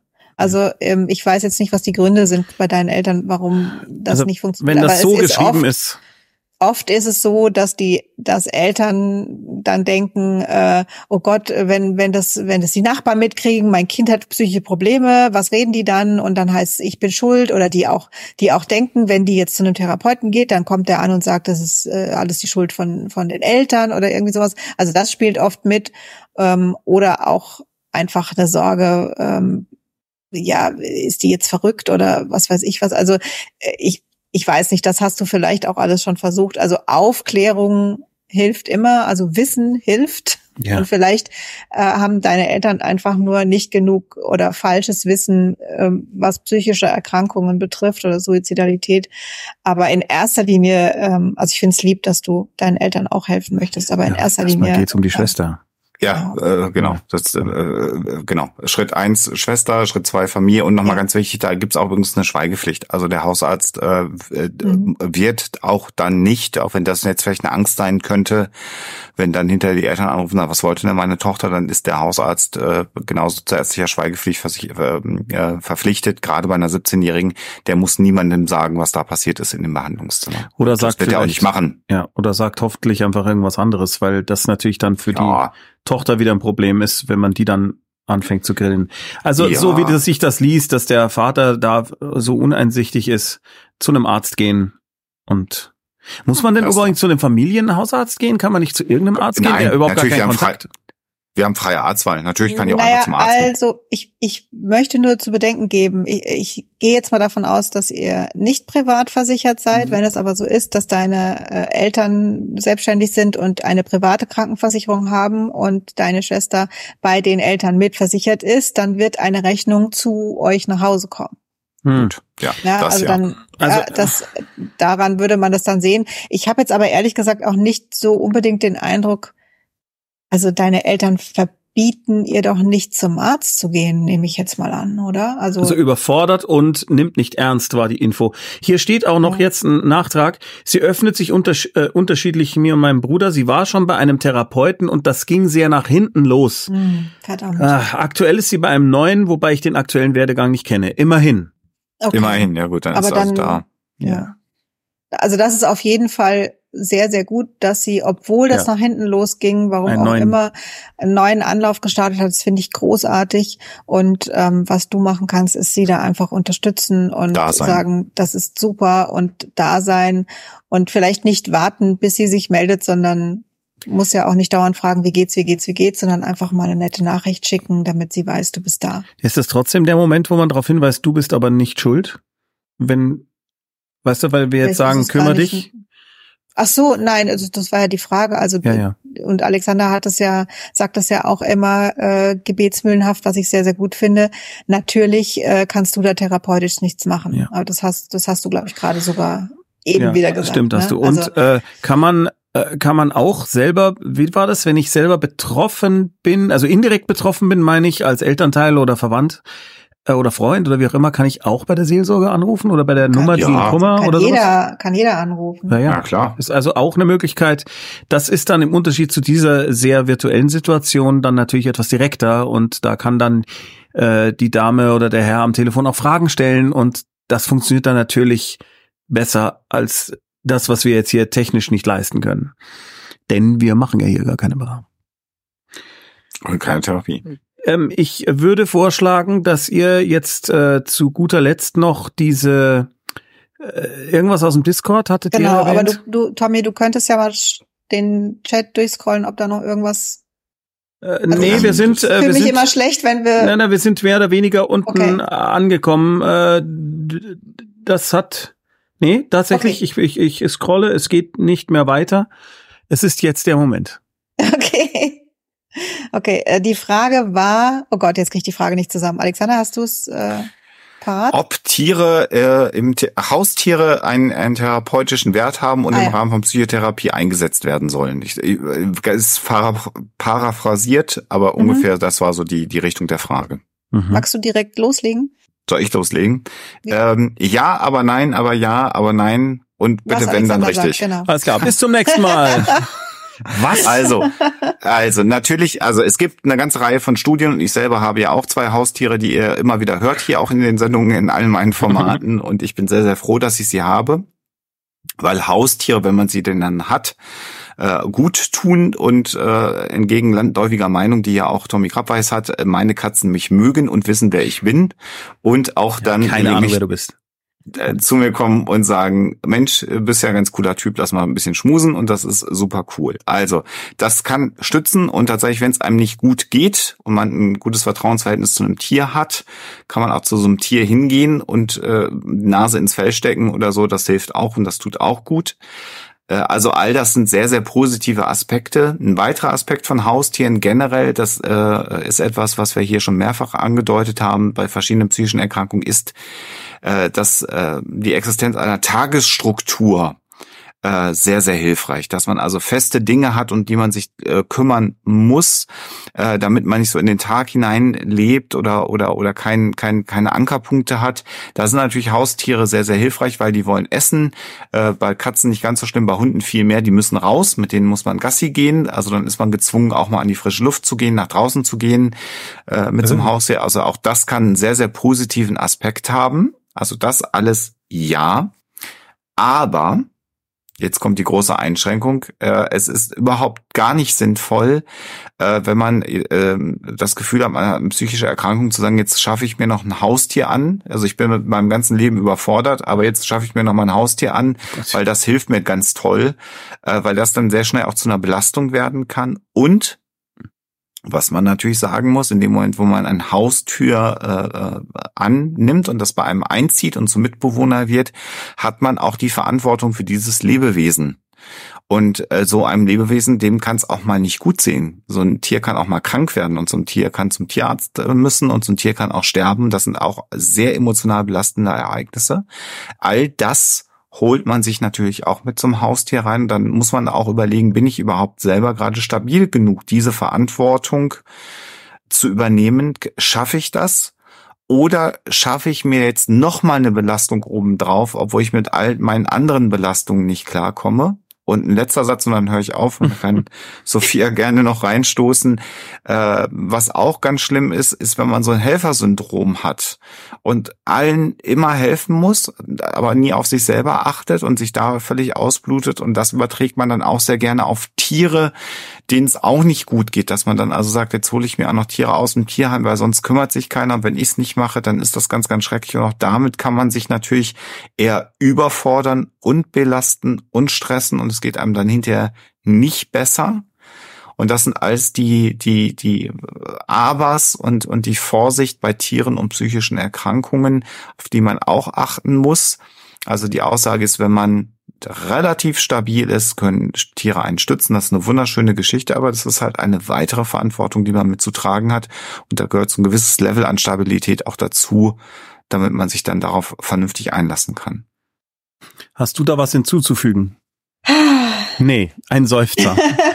das ist so, so, so toll erklärt. Super erklärt. Ja, ganz, ganz wunderbar. Also ich kann ich kann aus meiner Erfahrung sagen, ich weiß, wie das ist, wenn man, äh, also ich bin ja mehr so der Hundemensch, wenn man also Hunde liebt und kann jetzt aber gerade keinen Hund haben. Ich weiß, äh, ne, dass das, dass das auch Momente sind, die, wo es einem dann nicht gut geht, weil man halt einen Hund vermisst. Also manchmal vermisst man ja einen speziellen Hund, aber generell ist es so, ich finde, dass wirklich schrecklich, mir vorzustellen, ich könnte jetzt nie einen Hund haben. Aber es ist im Moment so und es geht einfach nicht und ich muss da auch verantwortungsvoll sein und äh, sagen, ich kann keinen Hund haben, weil ich weil ich nicht äh, das die die Kraft und die Zeit und die Energie habe, um mich so gut um den zu kümmern, wie es sein sollte ich habe jetzt das große, große, irrsinnig riesengroße Glück, dass äh, wir einen Pflegehund haben, der an zwei Tagen die Woche da ist. Es ist fast wie ein eigener Hund. Also das ist, ne, das, äh, so ein Riesenglück hat, hat nicht jeder. Und dann sind die Besitzer auch noch sehr, sehr viel in Urlaub, wenn man denn in Urlaub fahren kann. Das heißt, der ist auch wochenweise dann, also manchmal mhm. zwei oder drei Wochen da. Insofern habe ich da für mich einen tollen Kompromiss gefunden. Aber ich kann nachvollziehen, wenn man sich ganz, ganz doll ein Tier wünscht ich habe von ihm gesprochen und da ist er. da ist er. Tada. Ich, ich bitte euch wirklich da das zu beherzigen, was Alexander gesagt hat. Das ist eine große Verantwortung. Das darf man nicht leichtfertig machen. Und gerade wenn man Tiere liebt, ist manchmal die beste Entscheidung für diese Tiere zu sagen, im Moment geht es nicht. Ich kann jetzt, kann das jetzt gerade nicht leisten. Ich kann jetzt kein eigenes Tier haben. Vielleicht geht's ja dann irgendwann wieder mhm. oder ihr äh, helft irgendjemandem bei, bei der Beaufsichtigung seines Tieres oder, oder, oder. Da gibt's ja Möglichkeiten. Ich weiß, das ist nicht das gleiche wie ein eigenes Tier. Aber bei all den positiven Aspekten bedenkt. Auch das Tier. Das ist ein Familienmitglied und das ist über viele, viele Jahre da und das wegzugeben ist wirklich ganz, ganz übel. Ja, und es ist ein empfindsames Lebewesen. Also auch mhm. das ist kein Spielzeug, was man wieder weggibt. Äh, ich wollte aber noch einen Punkt sagen. Du hast gesagt, ihr habt, ihr habt den Pflegehund. Man kann sich natürlich überlegen, ähm, je nach Situation, wo man wohnt, wie die äh, Lage so ist. Entweder gibt es vielleicht ältere äh, Nachbarn, die ganz froh sind, wenn man ihnen mal den einen oder anderen Gassigang auch mal abnimmt. Also das mhm. ist eine Option. Oder auch Tierheime, die sehr froh sind, wenn es Menschen gibt, die die Hunde, die aktuell im, im, im Tierheim sind, äh, Gassi geführt werden und beschäftigt werden. Auch ist halt nicht so. das Gleiche. Ist nicht das also, Gleiche. Da, na, das, das, und da, da, Völlig also klar. Bei den Nachbarn finde ich, ist es okay. Ja, das ist auf jeden Fall immer eine gute Sache, Nachbarn zu helfen. Bei den Tierheimhunden könnte das, also auch da, ne, das ist super, wenn ihr stabil seid und könnt euch genau. das gut vorstellen, geht mit den Gassi. Aber das kann wirklich nach hinten losgehen, denn dann gehst du dahin, siehst, den Hund, gehst mit dem Gassi, bildest eine, baust eine Beziehung auf. Also zwei Wochen später ist und er weg. musst den Hund dann da, nein, äh, gar nicht unbedingt, dass der weg ist, dann würde ich mich ja freuen für den Hund, aber ähm, irgendwann kommt der Moment, wo man sich denkt, ja, aber der hätte ja bei mir ja doch besser als da im Tierheim. Ja. Und dann wird's Ja. immer, immer schwieriger, den nicht mitzunehmen. Also da, da auch das birgt so eine Mhm. Gefahr. Man muss einfach bei Tieren darf man nicht egoistisch sein, sondern Das da ist schön Das ist gesagt. ein guter Satz. gucken, Ja. wie es Ähm, den Tieren geht. Ich muss noch was sagen, denn ich habe gerade gesagt, ein Tier dann wieder abzugeben, das ist echt schlimm. Ähm, ich weiß, dass das sein kann. Also weil ich jetzt gedacht habe, oh Gott, jetzt sieht irgendjemand zu, der verantwortungsvoll genug war zu sagen, okay, ich sehe, es funktioniert nicht, ich muss dieses Tier, diesen Hund wieder abgeben. Ähm, ich will nicht, dass ihr euch jetzt schlecht fühlt, sondern ich weiß, ich weiß, dass es ähm, das kann passieren. Ja, also der Hund verträgt sich nicht mit dem anderen Hund oder man stellt fest, irgendjemand in der Familie ist allergisch oder man stellt fest, man hat sich übernommen. Äh, der Hund ist doch so schwierig, dass man nicht damit zurechtkommt und und und. Also es gibt viele Gründe, die rechtfertigen, verantwortungsvoll zu sein und zu sagen, ich kann es nicht, ich muss das Tier wieder abgeben. Was ich gemeint hatte, war, überlegt euch bitte gut, dass man nicht das Tier dann wieder abgibt, weil man sagt, ah, stimmt, muss ja jeden Morgen früh aufstehen, ist ja blöd. Das meinte ich jetzt. Also Der, der hier gerade saß, den haben wir auch von jemandem übernommen, der dann irgendwann feststellte, der Hund und Katze, also per se haben die sich Mhm. vertragen, aber es war jemand, der arbeiten musste und der dann lange Mhm. nicht da war und da der Kater, der hier gerade rumläuft, der braucht jemanden um sich rum, möglichst viel. Der will auch nicht alleine sein und mit dem Hund konnte er nicht ganz warm werden. Die waren auch keine Feinde. Und hier hatte er also uns und eine zweite Katze und mit der er sich gut angefreundet hat. Und also insofern haben wir da auch von jemandem das dann übernommen, der verantwortungsbewusst zu sagen, war, zu sagen, dem geht's hier nicht gut genug, der muss Mhm. woanders hin. Aber und jetzt geht's ihm super. Ja, ich muss so verantwortungsbewusst sein und tatsächlich dem Chris Gnampf die Chance noch geben, weil der hat mehrfach schon reingeschrieben. Ja. Es tut mir leid. Alles gut. Ich hätte euch äh, gerne äh, jetzt schon ent entlassen, andererseits aber eben auch nicht. Äh, Ich, mache hab- das hier ja auch gerne. So Eben. ist es ja nicht. Ich Und Alexander auch. Sehr gut. Chris Gnampf. Super Name übrigens. Ich habe eine sehr gute Freundin, die gerade die zweite Stammzellentherapie und danach noch eine extreme Sepsis hinter sich gebracht hat. Puh, sie ist jetzt auf dem Weg der Besserung. Nur ihr Mann, mein bester Kumpel, sieht das noch negativ. Nach dem Motto, da geht doch bestimmt wieder was schief. Es gab bei den Behandlungen viele Rückschläge. Wie kann man ihm helfen, dass er nicht mehr so auf einen Rückschlag wartet? Wie kann man jemandem helfen, dass er etwas positiv sieht? Also mein spontaner Gedanke war, ich glaube, der hat so viel mitgemacht, also na klar spielt Persönlichkeit rein und und und, aber ich glaube, der hat jetzt einfach so viel mitgemacht Hm. und so viel mitgelitten, dass ähm, der den positiven Ereignissen vielleicht noch ein bisschen hinterherhängt. Also vielleicht braucht der einfach noch einen Moment, Mhm. Äh, um sich zu erholen und um sehen zu können, okay, das lief jetzt gut und Mhm. ähm, ich kann jetzt wieder positiv nach vorne gucken. Also vielleicht braucht der das einfach, dass man ähm, seine seine negative Sicht oder seinen Pessimismus so ein bisschen mit ihm aushält und ein bisschen mit ihm da in diesem dunklen Loch äh, sitzen bleibt und daneben ist und sagt, ich bin da. Und ähm, auch wenn du das jetzt nicht sehen kannst, ich sehe für dich, da ist ganz viel Positives, aber ich bleibe jetzt trotzdem hier bei dir und ähm, halte es jetzt einfach aus, dass du das im Moment noch nicht sehen kannst. Vielleicht braucht er das, Vielleicht. vielleicht aber auch nicht. Ja, ja, eben. Ja. Und vor allem äh, äh, für die Person, die jetzt da gerade persönlich durch die Hölle gegangen ist, kann ich mir vorstellen, dass das natürlich auch eine Belastung darstellen kann, wenn der Freund quasi, das klingt jetzt blöd, aber nicht gerade eine Hilfe ist natürlich mit der Sicht, mit der Weltsicht, die er da jetzt hat. Aber Ja, keine Frage. Also das, das ist, ähm, aber was du jetzt gerade machst, ist auch so eine so eine Bewertung. Ne? Für sie ist es schlimmer als für ihn. Und das ist ja auch objektiv betrachtet so, überhaupt gar keine Frage. aber ihm geht's trotzdem schlecht. Also Gefühlsmäßig ist es vielleicht ähm, gerade anders. Aber Mhm. ich kann da auch völlig daneben liegen. Ähm, vielleicht ist es auch so, dass äh, er ganz, ganz viele Fakten braucht und Informationen und so, um, um zu verstehen, dass das jetzt wirklich gut laufen kann. Vielleicht ist es auch das, dass er einfach mehr Infos benötigt. Hm. Also könnte, könnte auch sein. Vielleicht fragst du ihn mal, was könnte dir denn helfen? Also vielleicht Mhm. redet ihr darüber, also über, mhm. Mhm. über seine Situation und vielleicht, vielleicht fällt ihm ja ein, was, was das ist, Mhm. was ihm jetzt gerade fehlt, um sich zu freuen. Möchtest du da noch was ergänzen, Alexander Waschkau? das Ja. ist so schön dargestellt worden. Dann möchte ich dir noch sagen, dass hier gerade der Ruf kam, wir brauchen ein Skepticat-Emote. Denn es ist ja tatsächlich so, dass wir in jedem Stream, äh, den wir zusammen bestreiten, rund um diese Uhrzeit hören. Das ist erstaunlich, ne?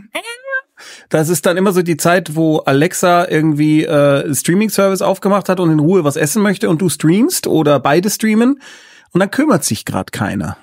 So ist das. Und wir reden die ganze Zeit, aber wir reden nicht mit den beiden. Dann sagen die, ist jetzt gut, jetzt sind wir wieder dran. So ist das, wenn man verantwortungsvoll mit Tieren umgehen will. Die sagen einem dann, was Sache ist. Ja. Jetzt möchte ich bitte, dass du dich wieder mit mir beschäftigst. Wunderbar. Toll. Ich ja, ich habe eine Katzenallergie. Für mich ist das ganz einfach. Ich glaube, bist du sicher, dass sie deinen Namen, also bist du sicher, dass sie weiß, wer du bist? Marti, weißt du, wer ich bin? Das denken ja, Ja. Katzenbesitzer immer. Ne? Naja, also der weiß schon sehr wohl, wer ich bin, weil der sich sehr wohl aussucht. Also Alexa, das ist ganz lustig, wir haben eine Katze und einen Kater Mhm. und die Katze ist total auf Alexa geprägt und der Kater ist total auf mich geprägt. Ah, okay. Ist, äh, also allein so, wo die sich aussuchen, wo sie dann nachts schlafen, bei wem und wie sie kuscheln wollen und so, das ist schon sehr gut verteilt. Aber man kann jetzt Katzen nicht irgendwie was beibringen, Doch, oder? natürlich. Ach doch, ich dachte, unser Kater apportiert-. Unser Kater apportiert. Vielleicht ist es ein Hund. Katzen, Wow! nein, Katzen, Katzen, es gibt da verschiedene Untersuchungen zu, äh, je nachdem, wie man Intelligenz von Tieren messen möchte. Katzen und Hunde sind gleich gut Ah, Das meinte gleich ich auch gar nicht. Ich meinte gleich intelligent und gleich verstehen. gut, gleich gut zu trainieren, aber Katzen Okay. sind etwas, äh, sind etwas eigensinniger als Hunde, weil Hunde mehr Rudel geprägt sind und Katzen sind mehr individualistisch, was aber nicht heißt, dass man Katzen nicht erziehen kann. Das kann man sehr gut. Ja, ja. das werde ich jetzt demnächst allen Katzenbesitzern um Ja, die Ohren hauen. Der Alexander hat gesagt, man kann Katzen erziehen. Ich habe überhaupt keine Ahnung von Katzen und ähm, Hm, ihr müsst ihr müsst mir jetzt auch gar nicht äh, ganz viele Infos zu Katzen schicken. Zu spät. Ich werde nie, ich werde Doch, nie eine, mal. ich werde nie eine haben können, denn Tommy ist wirklich Ja, extrem nee, allergisch. Colorful, Eigenbluttherapie, das kriegt man ja, alles ja. weg. Colorful Coffee, Also, Colorful Coffee bevor- schreibt bevor schon. Ja, ja, Katzen lieben ihre Menschen auch. Ein bisschen anders als Hunde, aber Oh sie lieben ihre Menschen auch. Basta. Nee, das ging gegen mich, glaube ich. Ja. Ach so. Bevor wir, bevor wir die Hoaxvilla bei euch im Voralpenland haben, musst du natürlich eine Katzenallergietherapie hinter dir haben, Tommy, sonst wird das sowieso nichts. Was, ihr habt doch eine Dusche zu. Hause, das kann ja wohl nicht so schwer sein. Eigenbluttherapie, das machen wir einfach Was weg. will ich denn mit deinem Eigenblut? Wir können Nein, es mit deinem. Hey, da gibt's doch bestimmt, der Holm hatte doch dieses seltsame Gerät mit dem Pferd. Pferd. Das Pferd Das reitet Pferd mit dann dem vorbei und Edelstein und dem Computer oder so irgendwas. Das, das Laptop-Pferd. Äh, ja. Das geht bestimmt. äh, vi- vielen, vielen, vielen Dank, ihr beiden, dass ihr das äh, jetzt zum siebten Mal, achten. zum achten. achten Mal macht. Ich finde es großartig. Und es mehren sich die Zeichen, dass es wohl vielleicht auch eine Podcast-Lösung dafür gibt, oder Alexander? Kann man das so vorsichtig Ja, schon mal sagen? Wir Mittelfristig. arbeiten da Ganz Mi- zunehmend. Mittelfristig. Mittelfristig, genau. Mittelfristig, ich hab gesagt, ne? Gucken wir mal. Wohl. Wohl, gucken wir mal, ne? Bis bald. Vielen, vielen Dank. Äh, das war sehr, sehr, sehr großartig und spannend. Auf Wiedersehen. Danke euch. Alle beklaut, alle beklaut,